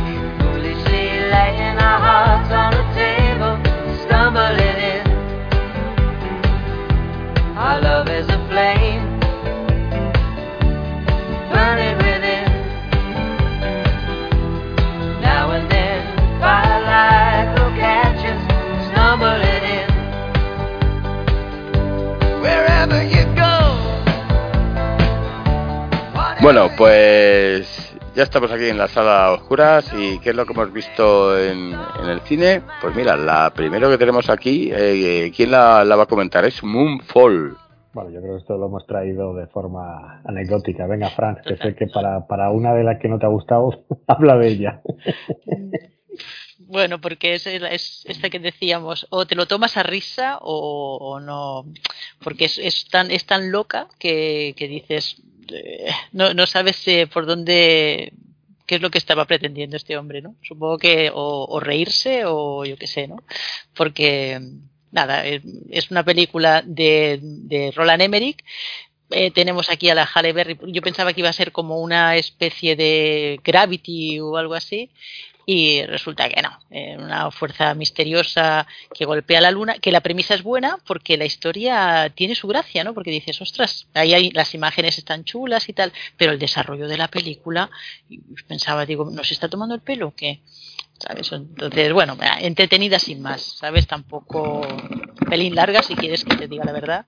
Y, y los personajes, nada, anecdóticos, porque Donna Sutherland también lo mismo, se ha pegado una invasión también, lo mismo. O sea, sale medio segundo, hola, ¿qué tal? Si me voy, que tengo mucho trabajo, de Entonces, sí, pero nada, aventura, catástrofes, eh, sin pretensiones, nada, entretenidísima y ya está, nada más. Pero vamos, un poco, yo no sé qué- bueno, la- las partes, lo- eh, los, el guion es, es des- bueno, es demoledor, Es que o sea, es a mí es lo que malísimo. A mí es lo que me chocó, porque, hombre, este hombre, pues, bueno, hace películas de serie B, siempre lo ha hecho, pero yo creo que está llegando a unos niveles. Yo lo comparaba con que se iba a la basura de, de Asimov en su, cuando era joven y, y le cogía los, los papeles arrogados, porque pues, ya es muy cutre. Y luego cada yo creo que cada vez tiene menos dinero. Cada vez ya la gente sabe que ese hombre, bueno, pues tuvo sus grandes momentos con Independence Day y, y la de 2012 pero puf, es que ya es que se le ven las costuras. Es, es que es muy cutre. Es que incluso los efectos a mí me es que el guion es como muy poco trabajado. Y luego es que metes luego sus, sus tramas familiares esta de siempre que es que no pega ni con cola hay que salvar al perro hay que salvar a o sea siempre acaban salvando los elementos que deberían tener una diana en la cabeza Sí, sí, sí, que tampoco. Bueno, y además eso, que son personajes que son de como medio de risa, ¿no? Porque. Sí. tan- Pero en fin, bueno, no nos entretengamos, ya está. bueno Ya está, bueno, ya es pasó. que- Ya pasó, ya pasó. siguiente venga Siguiente. venga siguiente. solo nos quedan dos ¿cuáles? Tú, Belfast, dale Belfast, que ahora que no está el Ryan, corre. Que nos gustó, nos gustó. sí, sí, a mí Bel- Belfast me pareció una película, la verdad es que entrañable, yo creo. Sí, sí, es, eh, bueno, Kenneth Braga, evidentemente, bueno, oye, ahora que lo pienso, vamos a hablar de él. Dos veces. con, este- con esto de la, del, yo creo que esto ha habido un poco, bueno, con, sobre todo con la de muerte en el Nilo ha habido Muerte retraso por, Mm. por la pandemia, pero esta es posterior, yo creo. Y, y yo creo que es una peli bastante autobiográfica, aunque él no lo acaba de reconocer, ¿no? Y, No, parece y- que no, pero sí. pero yo creo que, que bueno, que el, el niño le ves a él, te lo puedes creer. Además, ya pues imaginándose esos mundos, pues esos de, de Shakespeare, de, de, de, de Ricardo III, y ahí con su espada y con su, vamos, yo le veía a él ahí de pequeño. Sí. Pero sobre todo, la historia transmite esa angustia, esa tensión y, y justicia, el, el- la propia tristeza un poco, ¿no? De lo, como siempre los conflictos, en este caso marcado por la religión, y te plantea desde el punto de vista del niño, ¿no? De esa inocencia que en este caso es más clarividente que la de los adultos, ¿no? Que supuestamente eh, tienen la razón de su lado, ¿no? Y, o la, bueno, la supuesta razón, como, o en el fondo son más conscientes de lo que hacen. Mm. Es, bueno, pues eso, al final otra vez una enésima revisión del conflicto eh, pues de Irlanda del Norte y en este Bueno, pero está bien, está bien contado, porque es como si es un poco como el inicio, ¿no? En esa calle, todo, todo el ambiente que se inicia en esa calle, que es los vecinos, todos viven juntos, todos Claro. se conocen, y de repente es ahí donde Está bien contado, dice, pero que va a estar bien contado, por Dios. Pero- Ya, ya, a ya vuelto. Bueno, Ya vuelto, sí. Pues que habéis es- alargado Claro, mucho y ha vuelto. Claro, cuando- eh, claro, la- la lucha podéis haber obrera- pasado de la película, pero, pero que va a estar bien contado si no sabes por qué se están peor. Vale que este es el punto de vista de la infancia de Kenneth Branagh en ese barrio tan idílico, tan limpio, donde todos eran felices y contentos y empezaron a pegarse protestantes y católicos, pero no sabemos por qué ocurre eso. Bueno, no pero sabemos sí, por qué los no protestantes son, son tan malos los protestantes, porque Pero no, pero no, no busca yo creo una explicación a eso. El conflicto es consciente de que la gente sabe que hay un conflicto protestantes contra católicos y es que es tan ridículo que ni siquiera ni siquiera se molestan en explicarlo porque es ridículo. O sea, ellos no lo saben, es que no saben por qué se Claro. están pegando. Ahí está la gracia, yo creo, de la película, ¿no? que es, es- exacto, es un odio ahí interreligioso, pero no tampoco se sabe, o sea, me caes mal o ya o simplemente porque seas eh, porque seas protestante, porque seas lo que sea, ¿no? Pero bueno, es una película bonita, a mí me gustó mucho, me recordó Cold War, ¿habéis visto Cold War?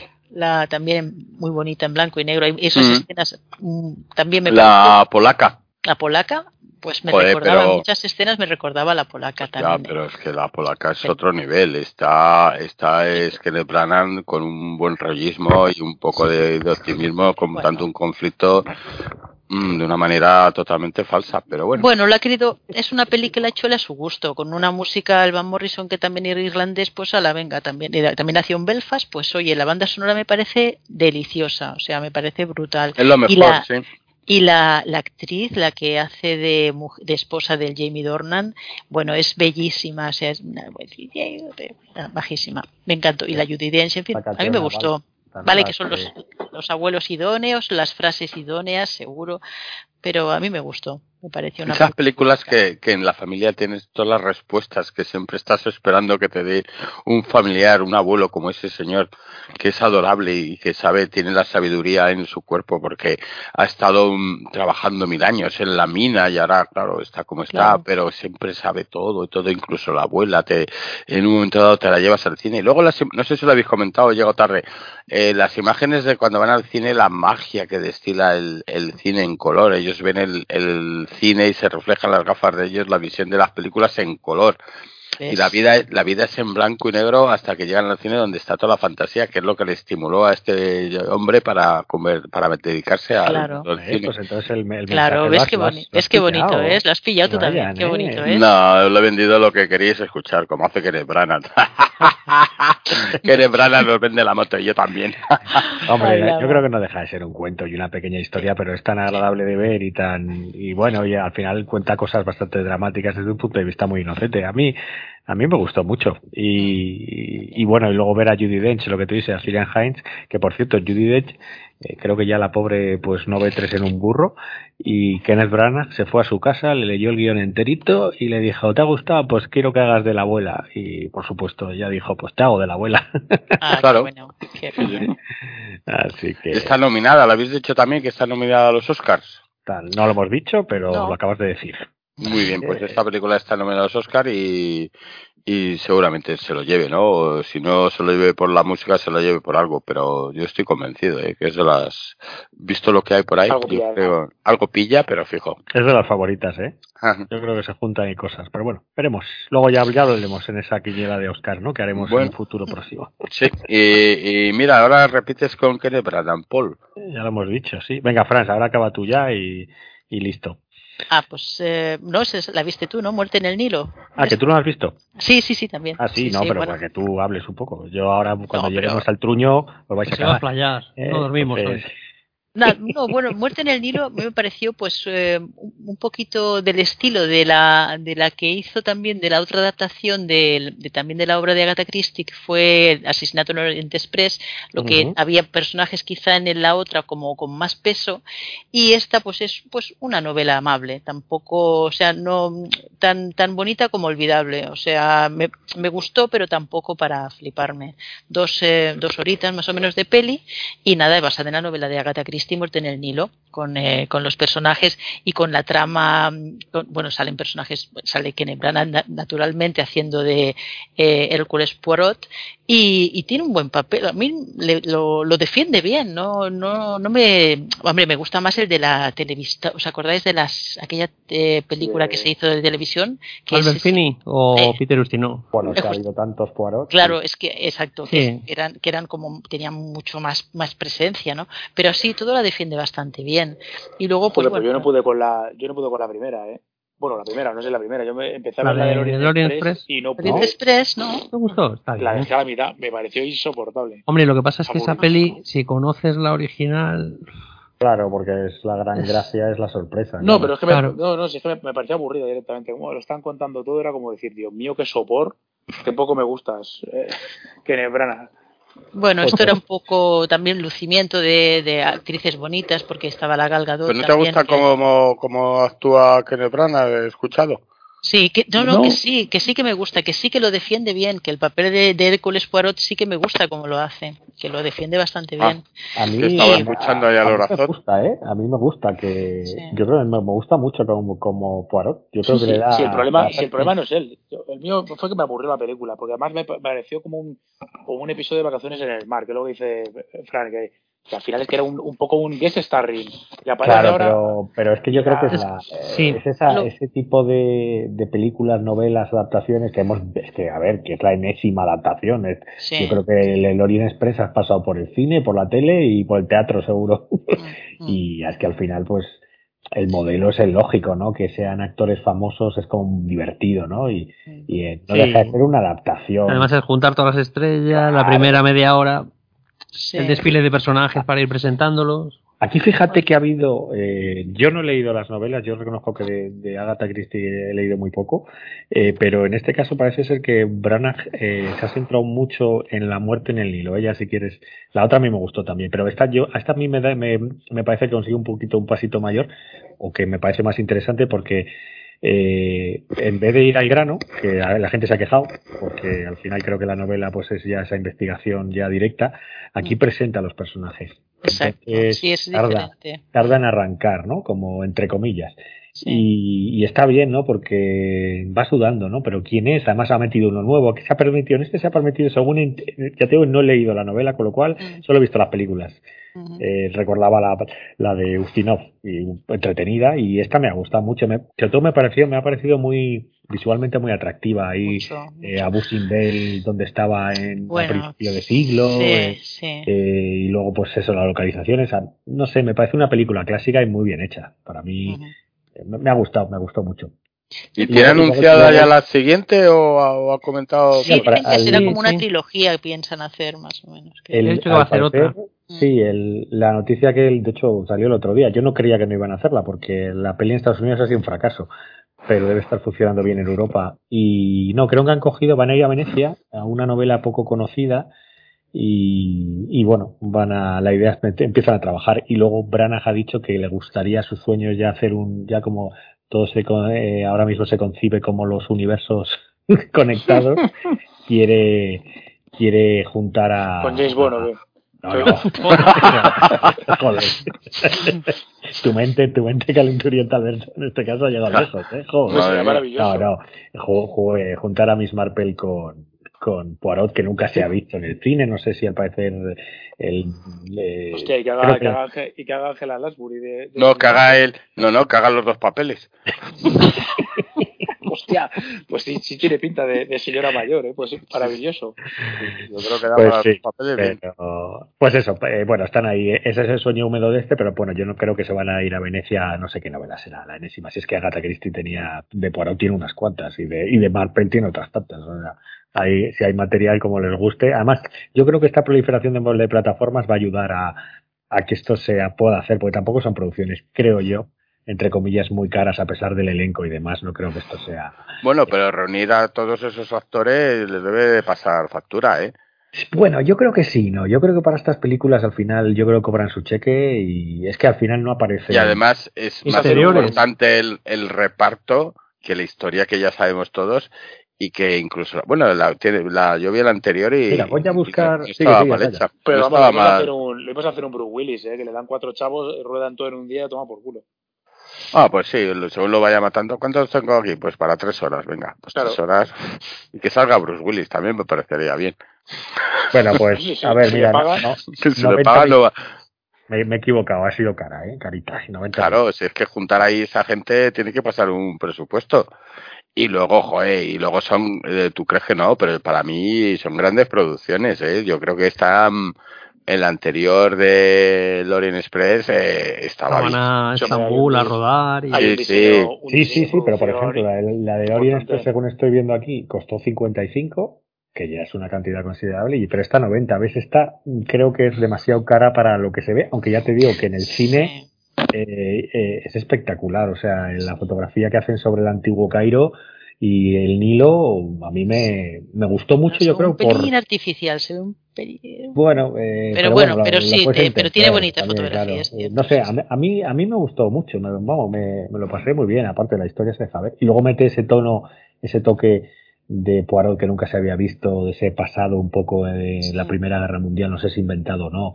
Y, y bueno, pues melancólico y triste y hombre solitario. Venga, venga, siguiente, siguiente, dale a la otra. Que Y además, creo, bueno, salvo que de las que la la Sí, sí, eh, nos trae licorice pizza, nos Ah, trae aquí Franz. Bueno, bueno, bueno, es que estaba, esta tiene, o te, o la odias o te gusta, porque esta no, no deja indiferente. Es una peli de Paul Thomas Anderson y, y el reparto está casi casi todos son actores de, salvo Bradley Cooper y Tom Waits naturalmente, pero hay actores que es su primera su primera aparición, ¿no? Y la verdad es que lo defienden bastante bien. El la, la, la sinopsis es un poco así controvertida porque es en los años 70, es como parece como flashbacks de un verano, un verano loco. No, no tiene un, no, no tiene un guion, un, un arco de, o sea, un guion que vaya siguiendo lo que tú dices, eh, eh, presentación, nudo y desenlace. No, es como una especie de, bueno, se- es Gary, un adolescente de unos 15 años, que es el, es el, el hijo del, del, del Hoffman, es Cooper Hoffman, que es el hijo del Philip Seymour Hoffman. Eh, pues este chico tiene 15 años y estudia en un instituto y conoce a una chica, una fotógrafa judía que tiene 25. Y entonces toda la peli es la relación que se, que se origina entre estos dos, porque él se queda prendado de, de esta chica, una tal, la chica esta, Alana. Son personajes que dices, hostia, mm, no, si te pones a cuestionar eh, cómo una, cómo se, como un chico de 15 años, un, supuesto emprendedor de 15 años se enamora de una tía de 25, entonces tú eh, dices, no, no la compro. Pero si prescindes de este detalle, la disfrutas, porque visualmente es una pasada y la música es una pasada y tal como mueve la cámara el tío es una maravilla. Entonces, simplemente es él la persigue y él, ella se resiste, ¿no? Porque claro, ella entiende que hay esa diferencia de edad. Entonces todo es un juego de voy a montar este negocio y la niña está por ahí, la chica está por ahí, voy a montar otra cosa y el chico está por allá. Y, me gustó mucho de que el Thomas Anderson le dio la oportunidad de hacer un este papel al Cooper, eh, igual de la misma manera que se lo hizo a- en su momento al Philip Seymour cuando lo contrató para su primera peli. Entonces eso me pareció muy interesante. Y la Alana Haim, que es la, la chica, la, la joven de 25, este es su primer papel también. O sea, no, y hay una serie de escenas en que la chica está con las hermanas y con los padres, en una, se está presentando a un amigo.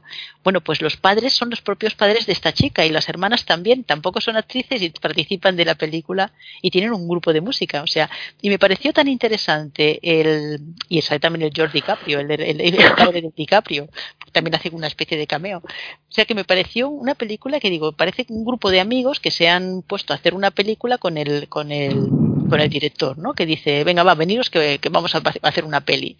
Y me gustó una vez pasado el tiempo. Cuando salí, salí un poco, hostia, no sé si me ha gustado. Cuando dijo, dije, pues me han encantado todos, me han encantado. O sea que espero es una peli que no te deja indiferente. Licorice pizza. Yo esta eh, la he visto hasta la mitad, luego me dormí, la volveré a ver. Un poco Pero mayor, ¿eh? Últimamente. porque claro, últimamente, joder, es ¿Y que- qué? ¿Qué, y- qué te y parece? lo que me, mejor me parece de toda la película, de todo el trozo que vi de la película, es la química entre los dos protagonistas, ¿vale? Que es que es perfecta. El, el, tanto el tío como la tía encajan perfectamente y tienen una serie de, de diálogos supernaturales y super espontáneos y que van y que van poco a poco como, como una rueda girando, girando y que te van llevando a otra cosa. Y ahí ya me sobé y no sé qué pasó, porque me desperté a las 3 de la mañana y no recuerdo más. No, es chulo porque se van persiguiendo, ¿sabes? Entonces ves, es un, ay, que, sí, que, que sí, que no, que sí, que no. Y es esa dualidad de saber que es un amor adolescente, siendo que uno, uno es muy adolescente y, pero aunque sea un, es un adolescente, pero muy maduro para la edad que tiene, porque tampoco representa la edad de 15, por la conversación que tiene y por la forma, es un poco ilógico, ¿no? También si Yo soy fan a- de este tío, ¿eh? Yo vi. Pozos de Ambición y me, me entusiasmó esa película, ¿eh? Me parece que con, con esos diálogos escuetos que tiene Pozo de Ambición, las escenas te lo dicen todo, absolutamente. Y luego cuando llega la parte final, yo emocionado. O sea, que yo soy bastante... Y Magnolia, Magnolia me parece una, un una peliculón. Claro, yo creo que este tío siempre tiene algo, algo nuevo y que te, te engancha. Yo no sé si habéis visto vosotros estas dos antiguas películas. Sí, yo no soy nada fan Sí. de él, no voy a decir nada. Nada, pero que tú, este tipo de, claro, tú te gustan ahí los trenes y estas cosas del desierto y tal. bueno, pues Bueno, sí, pues a mí yo, yo lo recomiendo, pero sí que es un, es un, también eh, reconozco que no es un director que sea del gusto de, to- de todos porque tiene una manera muy peculiar y muy, muy diferente de contar la historia. O este o entras o no entras. Y Paul no entró y yo entré. Mm. Bueno, no, no, no, no la he visto, no la he visto, no, no, yo hablo de Magnolia. No, no, digo de Magnolia no te gustaría o, o Pozos de Admisión, ¿no? Pozo- a ver, Pozos de la Misión sí que la vi y no me pareció mal. Y luego la que hizo con Daniel de Luis, siguiente, la de el modista este, ¿cómo se es que? Jo, esa, Eh, esa es más, esa es más, sí, el no sé qué del... La, el hilo dorado. El- el- sí, creo que era el hilo algo. Ay, cómo me jode estar así de mal. ya. El, el hilo invisible, ¿no? el hilo invisible, Es ¿no? invisible, yo creo que era. Ujú. Esa, esa vez, esa no me parece mala. Es Pero, bonita, es muy bonita. pero no sé, es un, pe- es un personaje peculiar el Porto de Amazon. A mí la de Boogie Nights, que fue la primera, ya, esa me, me gustó, pero. Jo, Boogie Nights es peliculón, ¿eh? Sí, sí, esa me gustó, ¿ves? Esa me gustó. Luego ya, a mí es que Magnolia me pareció que era demasiado. Intensa. no, sí, no, no sé si intensa, no, no, no la recuerdo bien, me aburrió. Es que me aburre, es un, es un hombre que me aburre un poquillo, pero bueno. Bueno, es un tío que no es para todo el mundo. Entras en sus pelis. Nights, yo, la- yo la vi lo- el otro día que estaba viendo en Movistar y, estaba bien. y No me ver, parece, ¿eh? y me- pues tiene un revisionado, ¿eh? Joder, tiene tela. Bueno, bueno, pues vamos a pasar, eh, bueno, a, a otra de las nominadas que nos trae Franz, que es Drive My Car. Bueno, esta es, la verdad es que es una película preciosa. Es una película de Ryosuke Hamaguchi eh, y es eh, la historia de un de Kafuku, es un actor y director de teatro que a raíz de bueno, no, no voy a decir lo que pasa porque si no es un spoiler total. Joder, Eh, no, eh, se acepta montar una obra de Tío Vania, la de Chekhov, en un festival de Hiroshima y entonces allí conoce a, un, a una joven que le asignan como chofer para que lo porque los de los que le han hecho el contrato le dicen que él no puede conducir porque una vez pasó que un que un actor, o sea, un director, un actor iba en un coche, tuvo un accidente y bueno, la obra se fue a, cagar. Entonces, nada, nada, que a partir de ese momento él no puede conducir y siempre tiene que ir con su chofer. Entonces, él lleva, él tiene un coche, un Saab 9 900, un coche absolutamente legendario, ¿no? Y es dentro de ese coche donde se origina, no es un Green Book, ¿eh? No es es una se originan cosas dentro del coche y diálogos dentro del coche con esta chofer y fuera hay otra otra vida al margen no no es un, o un road movie. Pero la verdad es que me pareció deliciosa es una película preciosa. Son tres horas pero no no se alargan porque van pasando cosas. Al inicio a lo mejor dices uy eh, pa- pasan una situación hasta que hasta que engancha la trama eh, no sabes muy bien si, si de por dónde va a ir la película pero luego ya cuando él eh, marcha a Hiroshima que es a partir de esa hora, a partir de la hora, es cuando salen los títulos de crédito, que tú dices, ¿dónde, ¿qué ha pasado? Pues sí, ta- salen los títulos de crédito a la hora. Y luego ya toda la narrativa, todo el arco que va a pasar, toda la historia se desarrolla de una forma tan bonita que cuando ya estás llegando a la, a la última, o los últimos 40, 50 minutos, estás absolutamente entregado a, la- a los dos personajes, tanto a él, a él, que es el director, como a la chofer. Porque además, claro, ellos van contando un poco su vida y es emocionalmente es preciosa. O sea, yo no sé, no sé si caerá en los Oscars, sea, si ganará o no ganará, pero vamos, yo apuesto por ella totalmente. Pues muy bien. Y bueno, tenemos pendiente que lo dejaremos para un especial cuando venga, cuando por fin nuestro compañero Lorazot la vea, eh, que es Batman.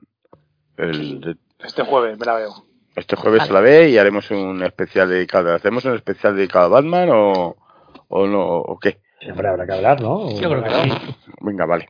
Pues nada, dejamos pendiente un especial Batman y, y comentaremos que a Franz le ha gustado mucho. Pues sí. pues sí. Pues esto es todo lo que hemos visto en las salas de cine y ahora vamos a pasar con la sala especial que tiene nuestro compañero Paul. Pero espera, espera, Su- antes de pasar, que es que he visto una cosa que, que os, nos, va, nos va a divertir. Un momento, un momento. Eh, de en el Nilo, de Muerte en el Nilo, perdón, perdón. Eh, que decíamos, joder, pero es que ha tenido poco éxito, eh, va a haber secuelas y demás. Es que la película se me había olvidado, claro, eh, y esto te va a gustar a ti porque es, es, la, es el chismorreo. Armie Hammer, el protagonista, está en rehabilitación por Sí, sexo por caníbal, duro, ¿eh? caníbal, Sí. acordaros, alcohol y drogas. O sea, entonces Disney ya quería echarle la producción. eh, eh, Ga- Gal Gadot, que no lo sabía, ha sido criticada por porque ahora mismo está como muy pro Israel contra Palestina, con lo cual es una persona non grata en la zona del Líbano, Kuwait y demás. Y luego Russell Brand, que yo creía que de hecho cuando le vi en la película dije, "Ay, va, ¿quién era este? Claro, el cómico este inglés absurdo y Letitia Wright, que es la de, si no me equivoco, la de es la de Pantera, la de, bueno, la secuela, yo creo, bueno, Sí. es la de, Ah, bueno, pero la de ¿no? Pantera está, está es antivacunas. Efectivamente, o sea, se les ha juntado. les ha juntado en la libro, pero no, dicen que está maldita, porque bueno, encima es de, evidentemente es anterior, costó el doble, que es lo que, la verdad es que luego investigas y te ríes mucho de esta cosa. Costó el doble, eh, el protagonista quitaron a Johnny Depp, que iba a ser la idea inicial, porque también ya fue castigado por todo el mundo, y contratan a Armie Hammer, que es un caníbal, y ya se lía bueno, bueno, bueno. ¿Cómo está Agatha Christie? Es que lo he visto, lo estaba leyendo ahora y digo, esto hay que comentarlo, por Dios, si no, no sé. No- ¿Nos has colado el truño? ¿Esto ya era el truño? Lo que has No, no, es un pequeño detalle. el Ah, vale. a John Depp no le podían contratar, ¿no? Si, si Sí, fue el pues Ratchet de la primera. Exacto, pues es que al parecer era la idea original de. Como al final no dejan de ser historias diferentes, claro. Sí, le disfrazan. le- Algo así, pues le en teoría le debían, se deben caer bien, o bueno, Johnny Depp, yo, yo creo que Johnny Depp cae bien a todo el mundo, salvo a quien no le cae. pero, pero, pero bueno, le quitaron, le quitaron y eligieron a, a, a Armie Hammer al parecer, o, y aquí está el, el caníbal. el Y se caníbal. de gloria. Uh, por Dios, qué suerte. Hala, venga, ya está. Pues ya no te hago nada. que me presentes. eh, No, Google caníbal, que eso no lo sabía yo. Ah, sí, No me- sí, sí, pues. No lo mereces, que te presente. Me has cortado toda la presentación que tenía. En fin, bueno, pues vamos a dejar paso a este hombre que con esa diarrea verbal que padece e incontinencia eh, nos va a traer su truño. Y preparaos, que ahí llega el truño de Paul.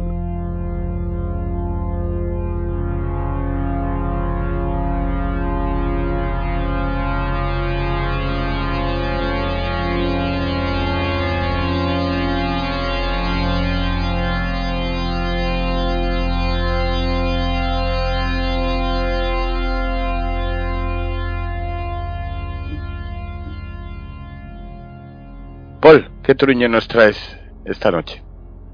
Pues ya os dije que tarde o temprano acabaría repasando toda la filmografía del dios Carpenter. Y efectivamente hoy toca la cosa. Se está yendo de. está yendo Tienes- de- Tienes- fondo, te, dejo, ¿eh? te dejo 20 minutos, ¿eh? no te dejo más. No, bueno, bueno, 20 minutos de Paul. eh, Gracias, gracias. Ves esa música de Ennio Morricone. eh, ahora luego contaré una anécdota también, pero qué buena es, ¿eh? Vamos, es. que- Bueno, en fin. Que no dormimos, creo. Ahí no dormís, ahí no dormís. Bueno, lo primero que debo decir, oye, lo primero que debo decir que esto para la gente que inculta, la verdad que no lo haya visto, que está en filming, ¿vale? Así que todos aquellos insensatos que no la posean en su estantería con alarma antirrobo, ahí la tienen, ¿vale? A ver, para mí, ahora quiero un pequeño inciso antes de yo de enrollarme. No sé si es la mejor película de Carpenter, pero probablemente es una de las películas de terror más importantes, más importantes del séptimo arte. ¿eh? ¿Qué opináis? ¿Es la mejor de Carpenter o no? Porque aquí es donde la gente duda. Eh, Para mí sí. Sí, yo también. Otra, me pueden gustar otras también, pero para mí. como Yo- película, yo creo que- película. Yo Yo, me decanto por Rescate en Nueva York. Mm, jo, es que me lo pone muy difícil. Claro, es que Rescate en Nueva York. tiene- porque- esta tiene mejor y ritmo. voy a, y voy a decir, espera, pero voy a decir por qué considero que es mejor Rescate en Nueva York que la cosa. Que la cosa me gusta mucho, soy muy fan. Incluso tengo un muñeco articulado de, de Cole Russell con el que juego muchas veces. Eh, es porque esto es un remake de una película antigua y la idea no es, fue originalmente suya. Desconozco si Rescate Nueva York es una idea totalmente nueva o, o la socava él o se la inventó él, pero me parece mm, mucho más mítico y más épico el personaje y más misterioso Plisken el serpiente que, que el de la cosa que no sé cómo se llama. ¿Cómo se llama el de la cosa? Ready. Ready. Agree. Me parece Plisken supera a Rebe por mm, No, pero Bien. tampoco se trata de un poco calibrar personajes antihéroes. ¿no? ha dicho cuál es, que si cuál Bueno, es la mejor sí, película. Yo, yo te lo he demostrado, Sí, científicamente. Yo no sabría qué decir. Tengo otra yo, pero para mí son todas de 10. Hombre, a mí es que Carpenter me gusta casi todo, menos aquella de los fantasmas de Marte que Claro, tú que al final se le fue torciendo la cabeza, pero como Sí. todo, como todo, como todo genio, como todo genio que se deba. Bueno, anda, cojamos el lanzallamas y vamos a quemar unos cuantos bichos. Venga. Eh, a ver, por, ya sabéis que me encanta esto, así que tengo que hablar de los antecedentes. ¿eh? Eh, John Carpenter, 1980 aproximadamente, era la gran esperanza blanca. ¿eh? Ese director muy deudor del Hollywood clásico. Recordar que le encantaba el western, John Ford, eh, bueno, todo. Que respetaba a sus mayores, por supuesto, y que acaba de ganar un contrato de tres películas con Universal tras los buenos resultados de La Noche de Halloween. Que recordemos, hasta esa basura llamada La Bruja de Blair era la película con menos presupuesto que había conseguido mayor. Costó 300 mil dólares y recaudó 70 millones. Lo, y a mí, bueno, es que lo de la bruja de Blair, por Dios, yo no, no, no sé qué hace, no, no sé qué hago aumentando este nombre en este, en este comentario. Pero bueno, y sobre todo le, su buena fama, ya sabéis que en Hollywood lo que buscan es hacer cosas con poquito dinero y mucha imaginación. Y bueno, ya hablamos de Asalto a la Comisaría del Distrito 13, había hecho ya La Niebla, y había hecho ya la película favorita de Ryan, no, 1997, Rescate en Nueva York. Así que pues estaba en un momento, se puede decir, que álgido, ¿vale? Y, y nada, en este caso Universal Studios estaba buscando éxitos galácticos, claro. ¿Por qué? Pues Star Wars y Alien estaban en, en ese momento, bueno, Alien fue a nivel de terror adulto un éxito atroz, nadie lo esperaba, y con Star Wars tres cuartos de lo mismo, que voy a contar Star Wars, ¿vale? Con lo cual el género de ciencia ficción en ese momento, pues a principios de los años 70, estaba, estaba encontrando un poco además un reconocimiento de la industria, que no solo era una cosa, pues un poco un nicho de mercado ahí, un poco para, para jóvenes imberbes y, y gente con acné, sino que, que tenía, que tenía incluso unos pozos pues, como más intelectuales, ¿no? Más, o más interesantes. Y es por ello que aceptaron producir la nueva adaptación de la novela, y aquí estoy con lo que comentaba Ryan, de John W. Campbell Jr., Who Goes There, que yo no sé si aquí en España ya está ni no sabía ni, ni que existía, ni si llegó a publicar en España, imagino que sí, que es de 1938, y que la adaptó Howard Fox en el año 51 con El Enigma de Otro Mundo. Y, y como esto, las conexiones cósmicas que luego mencionaremos un poquito, pues hicieron que Carpenter que como ya os he dicho, era fan absoluto de todos los clásicos del western, Ford, Hawks y compañía, pues siempre estuvieran fascinados con, con él estaba muy fascinado con la, con la historia y sobre todo con la novela, que parece ser que debía ser elemento o novela eh, de lectura obligada en los colegios americanos. Ya sabéis un poco la paranoia de, de los años 50 y de ese tipo de novelas, eh, pues yo creo que pegaban mucho ¿no? con, el protocolo el protocolo educativo americano y, por supuesto que es fan, ¿vale? Así que pues nos vamos todos a unos estudios bajo cero de Los Ángeles, eh, perdón, de, a la Antártida, claro, rodados en Los Ángeles. Así que vamos con la sinopsis. Para todos aquellos incautos que no lo hayan visto, en una estación experimental remota de la Antártida, un equipo de científicos de investigación estadounidense ven como en su campamento base un helicóptero noruego dispara contra un perro de, tri de trineo. Esto de Film Affinity, no sé, no sé, no me acaba de contar, pero cuando cogen el perro, este ataca brutalmente tanto a los seres humanos como a los caninos del campamento y descubren que la bestia de origen desconocido puede asumir la forma de sus víctimas. ¿Ves? Ahora me ha vuelto a poner la música, que qué grande es Alberto. Sí. Bueno, con estos miembros el bueno de John se rodeó de su equipo habitual, por supuesto, incluido su colega de juergas y otros menesteres llamado Carrasel. Pero sabes que esto de esto es una metáfora, ¿no? De que cualquiera eh, puede estar metidos en, en nuestra sociedad o en nuestro grupo es del comunismo y toda esta paranoia que había. Claro, a ver, la, la novela bebía ya de esa época, aunque es del 38, pero bueno, plena eh, Bueno, pero eso es Segunda más eh, Guerra otra, Mundial. ¿no? Esa es más la de los ultracuerpos, el peso de los ultracuerpos. Esa es Más que más que la cosa, ¿tú crees? Sí, hombre. ¿De qué año es la, de qué año es la versión del Enigma de Otro Mundo? No, esa es del 51. Ahí ya podía haber, pe- pero pero era una era una peliculilla más. De hecho, a mí no me parece tan maravillosa como le pone a él. No, es- ¿eh? Es mucho Pero- más El Es- Enigma de Otro Mundo, esto es en plena paranoia ruja, eh, comunista. Sí, hombre, pero, Sí, pero la yo creo que no había esa es la que es más rollo comunista y cazar. Esta la tiene, ¿eh? esto lo tiene. Ahora, ahora ya veréis, porque hay cosas, os voy a comentar cosas que os van a dejar de piedra, ¿no? Porque ya que hacemos un podcast de la cosa, aquí voy a- ya, vamos, vamos a romper la pana, porque si no Pero estás, estás agotando tus 20 minutos, ¿eh? Hostia, venga, vamos, vamos rápido. venga. Está hablando de Carrasel, ¿no? Sí, ¿no? Ya se te está pasando el tiempo contra el arroz, El arroz. que se me pasa el arroz. Pues eso, Carrasel, como siempre, hace de ese antihéroe protagonista, eh, que es un, bueno, que hace un personaje icónico para mí en MacReady y para futuras generaciones, espero. Aunque bueno, evidentemente es más el bueno de Serpiente Plisker, pero MacReady tiene ahí su cosa. Pero sobre todo, Carpenter por fin tenía a su disposición algo que no había tenido nunca: ¡dinero!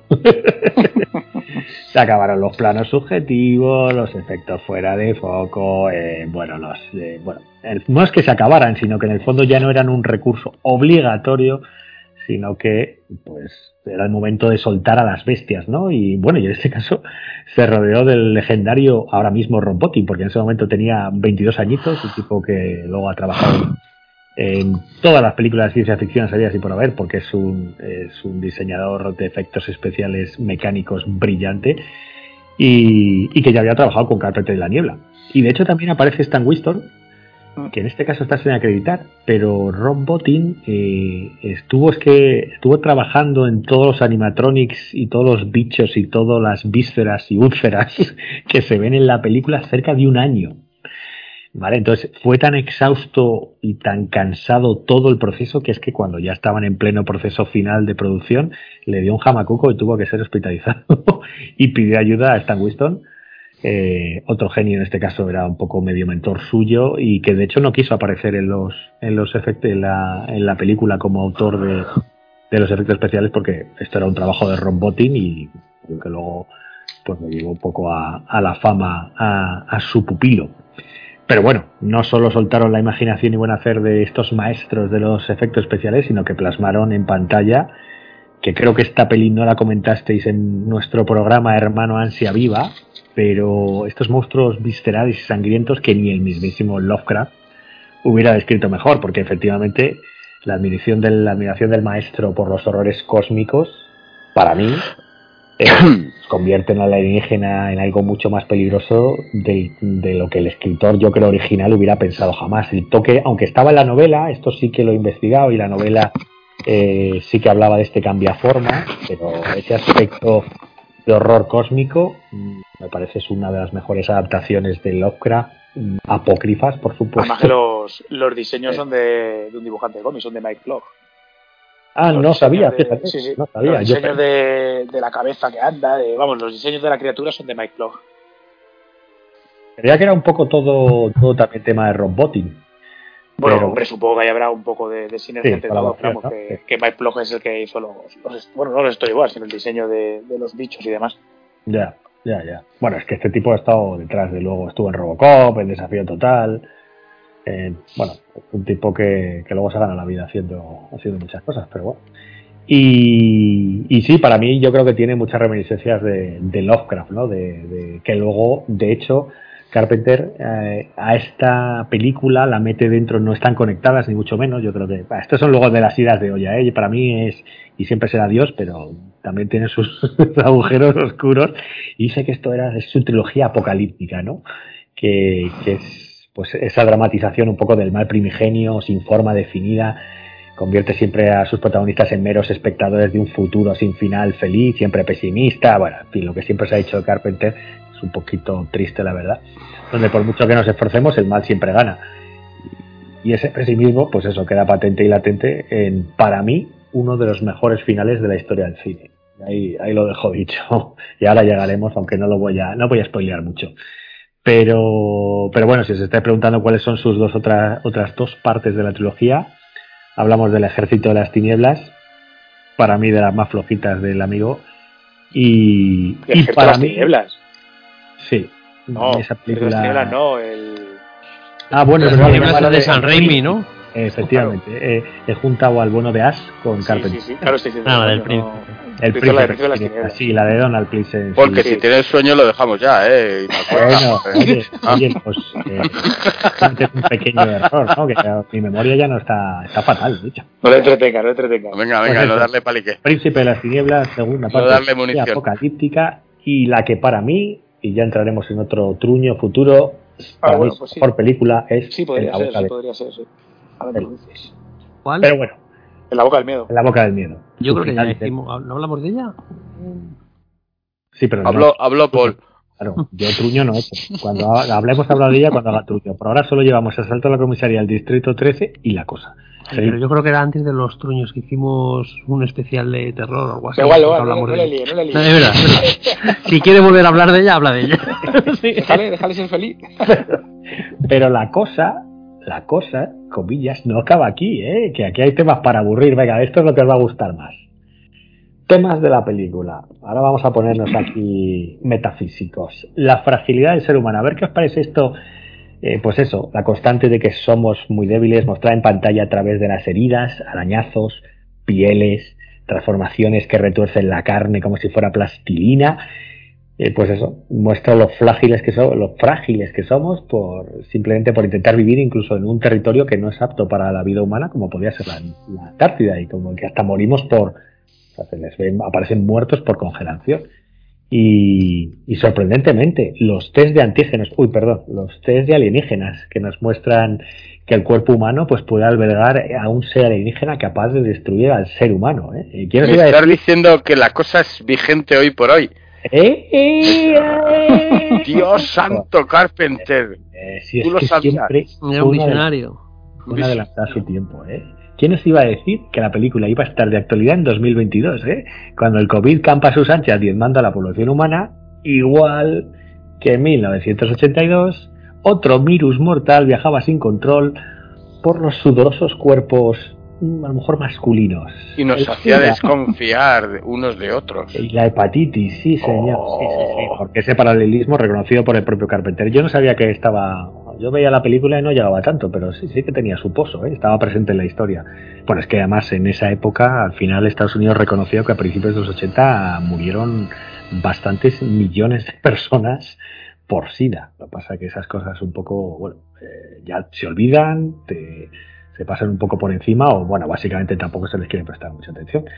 Pero bueno, el miedo al contagio del SIDA comenzaba a aprender en la sociedad americana seguro en los años 80. Todo el mundo sabía que algo malo estaba ocurriendo, pero lo que os digo, nadie lo quería reconocer hasta que, hasta que fue tarde. Y esto engancha con el segundo gran tema de la película, la desconfianza hacia el prójimo. Joder, parece que la acaba de rodar, ¿eh? o sea, eh, no sé, la deshumanización y un poco es eso de la era moderna, ¿no? Y es que las películas son siempre un fiel reflejo de la sociedad que, en la que se graba, ¿no? Y que impera el momento que se realizan. Y esto creo que lo hablaremos en el programa de Batman. No me voy a alejar, pero yo creo que la película de Batman ahora no es la misma película de Nolan hace X años y no es la misma película de Barton y compañía, porque el momento que se rueda, pero inciso aparte, eh, pues eh, Carpenter siempre se adelantó a su tiempo y supo vislumbrar esa obsesión en el yo, ese fin de la inocencia americana tras el fiasco de verdad de Vietnam. Y recordemos que es que era el momento de los yuppies, el de lo mío es lo primero, voy a hacer todo el dinero que pueda, desconfío de mis compañeros y por supuesto cuidado no te juntes mucho que a lo mejor tienen SIDA, porque recordar que el SIDA en esos principios de los 80, si cuidado que si sudabas lo podías contagiar, entonces bueno, ahí yo creo que estaba todo ahí. Y podría seguir, ¿eh? que también está el tema del aislamiento geográfico y del propio ser humano, ¿eh? porque cada vez más encerrado en sí mismo. De hecho, tiene una fotografía muy claustrofóbica la película, que si la volvéis a ver, que yo la vi el otro día, es brutal. O sea, el bueno, el montaje luego ya, la parte técnica ahora mencionaré un poco, que es la más aburrida, para siempre me decís que voy muy... me exceso demasiado, pero, pero bueno, que es que pues eso, todo ese aislamiento eh, está ahí, ¿no? Tanto personal como, como geográfico. Y luego la, también hay una lectura que es, bueno, que ya se ha visto reflejada, pero que a mí me parece un poco excesiva, que es que la película muestra de forma clara la vida homosexual de la época. Y digo, ya no me jodas. pues sí, claro, reparto solo de hombres, hábitos poco saludables, tabaco, alcohol, libertinaje por todas partes y luego cuidado a ver a quién han penetrado Mm, ver, eh, es que en internet la verdad encuentras unas teorías muy, muy bizarras ¿eh? pero bueno Pero yo ¿Por, qué- ya por- sobra- por qué lo dices? ¿Por la, ¿Por la ropa interior esa que encuentran con sangre? es que hay o sea, Carpenter en el- es cierto que en el audiocomentario menciona el tema del SIDA pero más bien lo menciona en el tema de la paranoia no de la desconfianza no habla de un mensaje tan radical a mí me parece no sé. Pero esto es sobreanalizar las películas ya. Yo eh, creo que sí. Pero bueno, al final no sabes si la que, que va esa, pues Bill Lancaster, guionista, hijo de Bar Lancaster. Ya algo merece mencionar, pero yo no creo que tampoco fuera eso. Pero bueno, para mí esta es la grandeza del maestro, ¿eh? que te hace una película tan completa a través de, de una narración, pues ya lo que se ha dicho. Ahora ya me meto un poco excelsa, cinematográficamente a mí me parece maravillosa.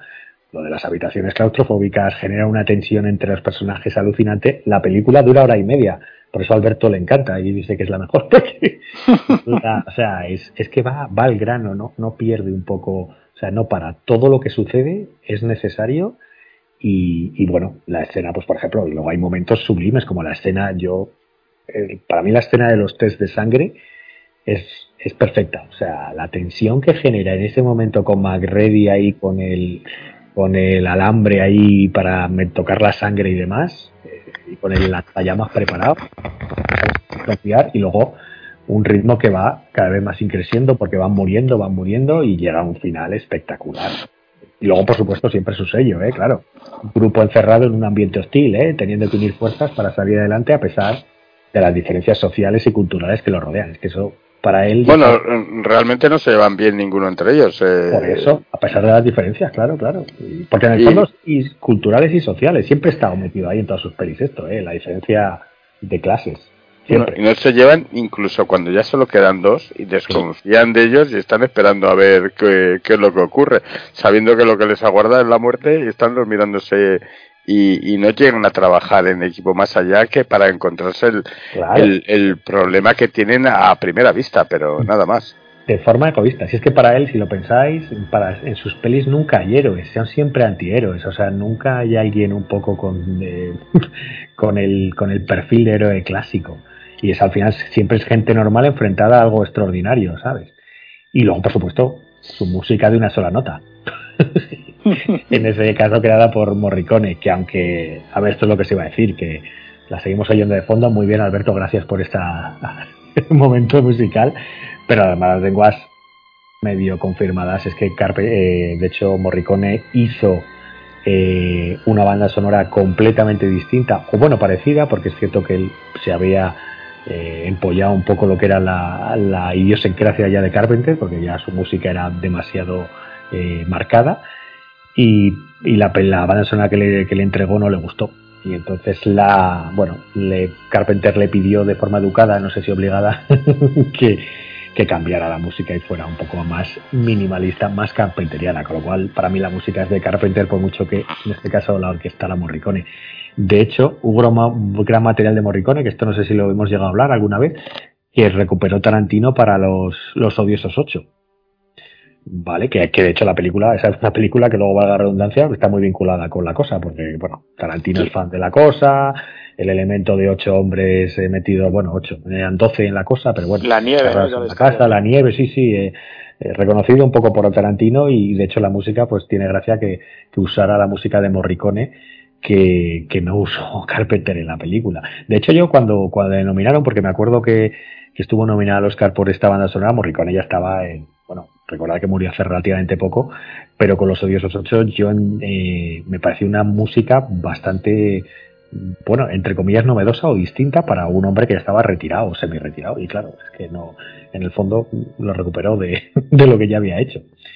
Y luego, bueno, pues lo que, es, lo que hablo siempre, el encuadre para mí Carpenter es un maestro. Eh, si me gusta mucho Samalayan, eh, Samalayan ha, ha, ha, bebido de este, porque lo, usa los encuadres como nadie, ese plano un poco panorámico, que ocurre, ocurren cosas en el primer plano, en el segundo plano, de fondo, y es que además te hace estar súper atento. Yo creo que es lo que consigue esa tensión que Carpenter sabe generar, porque te hace estar como muy atento a, lo que sucede en el, en el plano y sin tanta pedantería dramática, por supuesto, más bien en este caso brutal visceralidad, pero vamos, es que es que es muy grande, Carpenter es muy grande, no voy a decir más. y luego, venga, chas, chascarrillos, que hay que acabar, que veo que, uy, me vas a echar ya, vamos, venga, vamos, vamos, rápido. Ya se duerme ya, eh. eh. Chascarrillos, venga, el francotirador noruego, esto me moló, que ya aviso de que el perro es la cosa, pero claro, como está en noruego nadie se entera. pero pasa que, que los, los que lo vieron, los noruegos que lo vieran, joder, dirían, joder, qué hijo puta, ya nos ha jodido toda la película.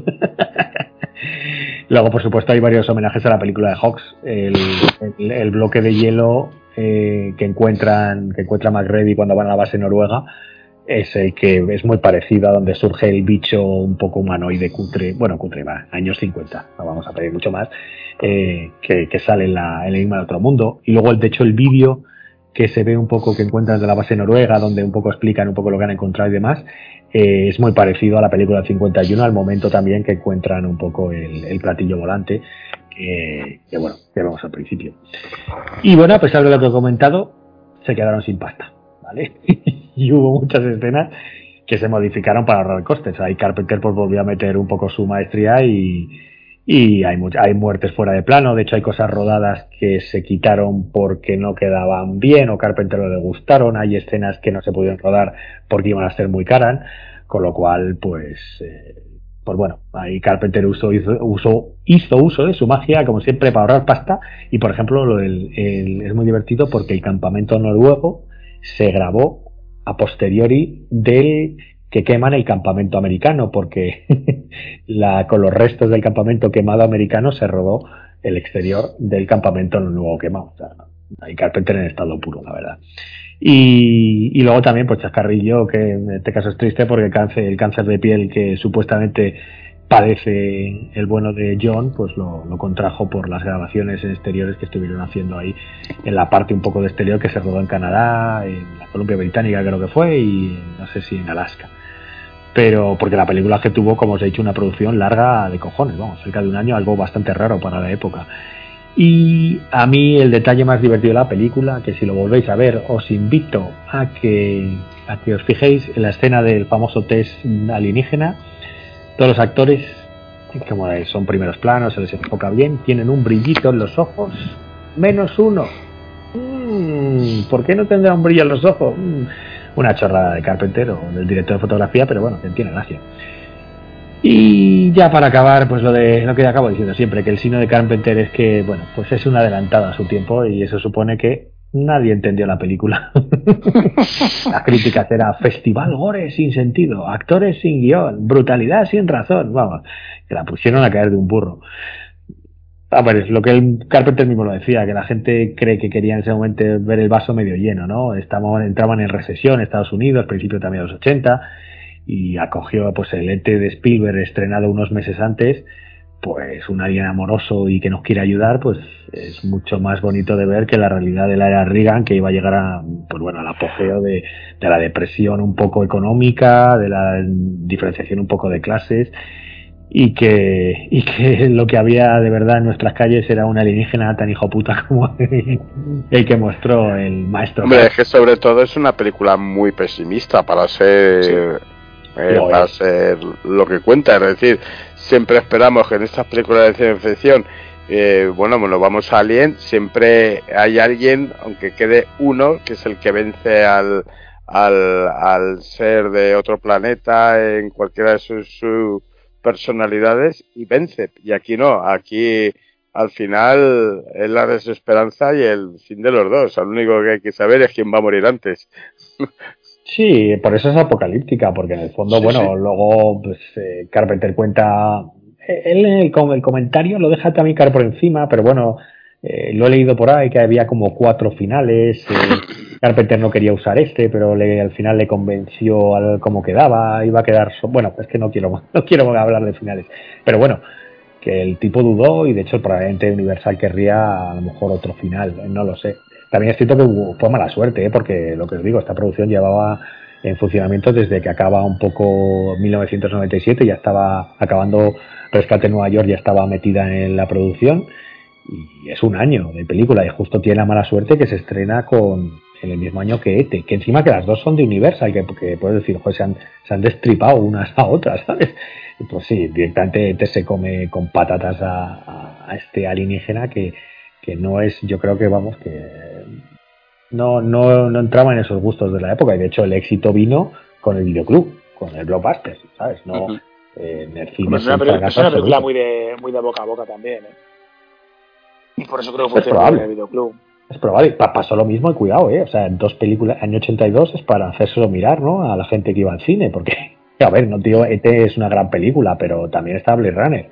Que otra hostia de Ridley Scott, pero de- descomunal, ¿eh? O sea, y, también universo eh, distópico, bueno, en este caso distinto, ¿no? no esto no, no quiere decir que la cosa sea una distopía, pero, pero bueno, pesimista sobre todo, ¿no? El- un final un poco triste, pero que es, es, es yo creo que es eh, deudor de la, de la época en que estaba empezando a los años 80, el principio de los años 80 y los años 80 era un momento bastante duro a nivel internacional, la famosa Guerra Fría que nos parece, bueno, volvemos parece a la actualidad, eh, bueno, todo el tema del SIDA que creó un, unos quebraderos de cabeza, sobre todo para las sociedades un poco más, entre comillas, civilizadas eh, eh, o hedonistas, entre comillas, como la americana, el, nadie quería reconocer que tenía el SIDA, había mucha paranoia y es que esta película yo creo que es hija de, de su tiempo. Vamos, para mí, un 10, un 10. Ah, no voy a contar más, que ya, ya está bien. dicho todo. Bueno, ¿qué, qué te pareció la precuela que hicieron? Ah, es verdad, no lo hemos mencionado. Pues me gustó eso. eh, la estaba viendo, me acuerdo que la vi en el cine, todo, bueno, no todo ilusionado porque cuando Carpenter no ni siquiera había cobrado, cobró muy poquito, creo que no cobró en esta, que le dieron un poquito y ni apareció, o sea, dijo, esto es una mierda. lo que suele hacer, ¿no? Pero la estaba viendo y digo, bueno, pues una copia, lo mismo, vaya homenaje, y pero cuando veo que lo que cuenta al final, porque se revela al final, y eso me alegró no saberlo, que es una precuela, pues me hizo gracia, me hizo gracia porque creía que estaban volviendo a hacer la misma película y en el fondo sí, no dejaban de ser la misma película, pero, pero bueno, se deja ver, se deja ver y como te cuenta la base noruega, pues tiene gracia, la verdad, pero bueno, perdía, por ejemplo, parece mentira, pero los efectos especiales y esto, o- esto echarle un vistazo, siguen siendo igual de, de viscerales y de realistas y de asquerosos vistos ahora que vistos hace que la película es que tiene la friolera de envejecido 40 años. bien. Que es- no- Sí. sí, sí, no. Yo creo que los efectos Sí, mecánicos siempre, o físicos siempre funcionan mejor que el, que el CGI, por lo menos a la larga. Sí, no, no, pero es que está bien hecho. Hubo mucha polémica entre el director de fotografía y Rob Bottin, eh, porque para que se fotografiara y se iluminara correctamente, o sea, era porque eh, era complicado y es que quedó muy bien al final. Ni siquiera se ve, no hay mucho, o sea, los efectos no hay mucho mate detrás, o sea, no hay mucha eh, pantalla verde. eh, es todo muy físico. Bueno, de hecho, lo más divertido, la famosa escena en que le arranca cuando va a intentar reanimar al, No, no. al, al muerto que le come la, la tripa, le come los brazos. Eso, eh, él- se reían mucho porque esto el Car- Carpenter se descojona ahí con Carl Russell. Si me podéis oír el audio comentario, si tenéis el DVD o Blu- o Blu-ray, una oportunidad porque es que espero otra película. Bueno, estos dos que, que son una, bah, son una panda de borrachuzos, la verdad, considerables. Y, y nada, decían que contrataron a un hombre, un hombre sin brazos. Sí, era un banco. Eh, era un banco y le y construyeron esas manos además con huesos eh, blandos además para que se rompieran bien y esa sangre y bueno pues que la es que la labor es eh, de me parece de maquillaje y de efectos especiales prácticos. Esta película pues es que ahí está. Si es que los efectos especiales mm, son maravillosos. Y luego ves pues eso me ha venido a la mente este mensaje con el tema de la nueva que eran más digitales. Y bueno pues, no sé se notaban un poco falsos, la verdad. Pero bueno, a mí la película no me, no me desagradó, ¿eh? al final, porque como era una precuela y en el fondo rendía homenaje a la, a la original, no sé, ¿a ti te gustó esa raya? ¿no? Es que los efectos especiales no son tan, tan, no sé. Y luego lo que te está contando es prácticamente lo mismo, aunque luego se convierta en un, Sí. una precuela y estás viendo exactamente lo mismo. Lo mismo. Bueno, pues las escenas de que se montan en el Bueno, es que no aporta mucho. La verdad es que es una pena porque no, no aporta gran cosa. No, no mejoran lo, lo que había ya, ni, ni siquiera le da un interés como para, para, para recomendarla, yo creo. Es que yo creo que volver a hacer remakes de este, de este tipo de películas tan icónicas, hay un momento que no sabes si tiene sentido. Mira, oye, volvemos a West Side Story, ¿no? ¿Tiene sentido hacerla? Está bien hecha. En el caso de Spielberg está muy bien hecha. ¿Tiene sentido hacerla? Sí, pero es que no, no, no, no te va a aportar nada. Es que yo creo que hay películas que por mucho presupuesto que tengas más grande o que tengas un talento de un director mayor y tal, si te limitas a contar la historia que estás contando, y es lo que básicamente lo que ocurre a West Side Story y que le ocurre a la, a la precuela de la cosa, estás contando exactamente lo mismo de una cosa que ya has visto y que ya te ha parecido buena. Hay cosas que se pueden mejorar en otras pelis y en esta no. Y yo creo que a Carpenter no le puede mejorar nadie, ni, no es así. Ni, ni el mismo ya. Ni el mismo, ya no se mejora ni, ni, ni el mismo. En fin. Bueno, pues seguiremos con el cine de Carpenter otro día, porque Eso. yo creo que algo te queda que por ahí, ¿no? Hay que dormir y algo te quedará, seguro que algunas pelis por ahí. Te queda el príncipe de. ¿Cómo se llama? El príncipe de la oscuridad, ¿no? De las tinieblas. Sí, Sí, pues sí. sí, no, hombre, si hay ya todas, acabarán cayendo todas, pero no las voy a hacer seguidas, hombre, si no, no Muy tiene bien, gracia. muy bien. Muy bien, que no te dé gracia. Bueno, pues vamos a ir despidiendo. Rafa, nuestro experto en Netflix, se despide. Pues espera que me que me despierte un poco. Pues nada, que hasta el próximo programa y a ver si hacemos el especial de Batman. Muy bien. Eh, bueno, Paul, experto en, en, en Amazon Prime Y Carpenter. Y, en carp- y carpenteriano, Y Carpenteriano de, vocación. Os dice, como diría el bueno de Serpiente Plisken, bienvenidos a la raza humana. Ahí, ahí. Lorazot, este Pues hombre. nada, que descansen ustedes, que nosotros ya no nos toca. A ver, Franz, y buenas noches. Bueno, buenas noches, buena nit y preparada para, para The Batman, para que me des el chorreo, padre. Muy bien, muy bien. Pues nada, con este fresco y breve formato que hemos inventado, nos despedimos hasta el próximo programa. Eh, un éxito en las ondas de que hemos conseguido llegar a casi las tres horas hablando de- en, del en- en- en nuestra línea. En nuestra línea, sí. Eh, a lo mejor Gran no es formato. problema del formato, es problema de, de los series que nos, de los que nos juntamos aquí, pero bueno, vamos a volver a intentarlo. Eh, le daremos un nuevo giro, que igual tiene que todavía pulirse alguna pequeña arista para reducirlo, aunque sea dos o tres minutos, que yo creo que se nos ha ido, que es justo lo que se nos ha ido de madre, dos o tres minutos. Sí, sí. Ni más ni menos. que, bueno, pues volveremos con un especial, el, el- la rata con alas. Especial rata con alas. El pingüino, ¿no? Eso, el pingüino. Un topo, un topo, si lo tiras de una ventana también vuela. Mm. Sí, sí, ya, ya, ya explicaremos bien lo de la raza alada porque es una parte que no acabo de entender de la película. Porque no la ves en versión original.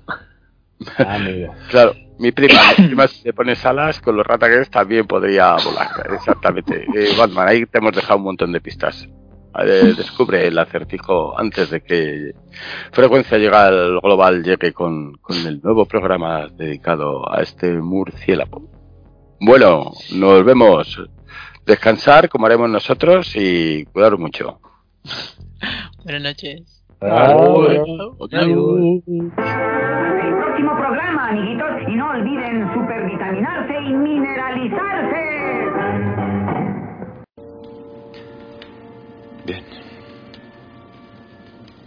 ¿Qué hacemos?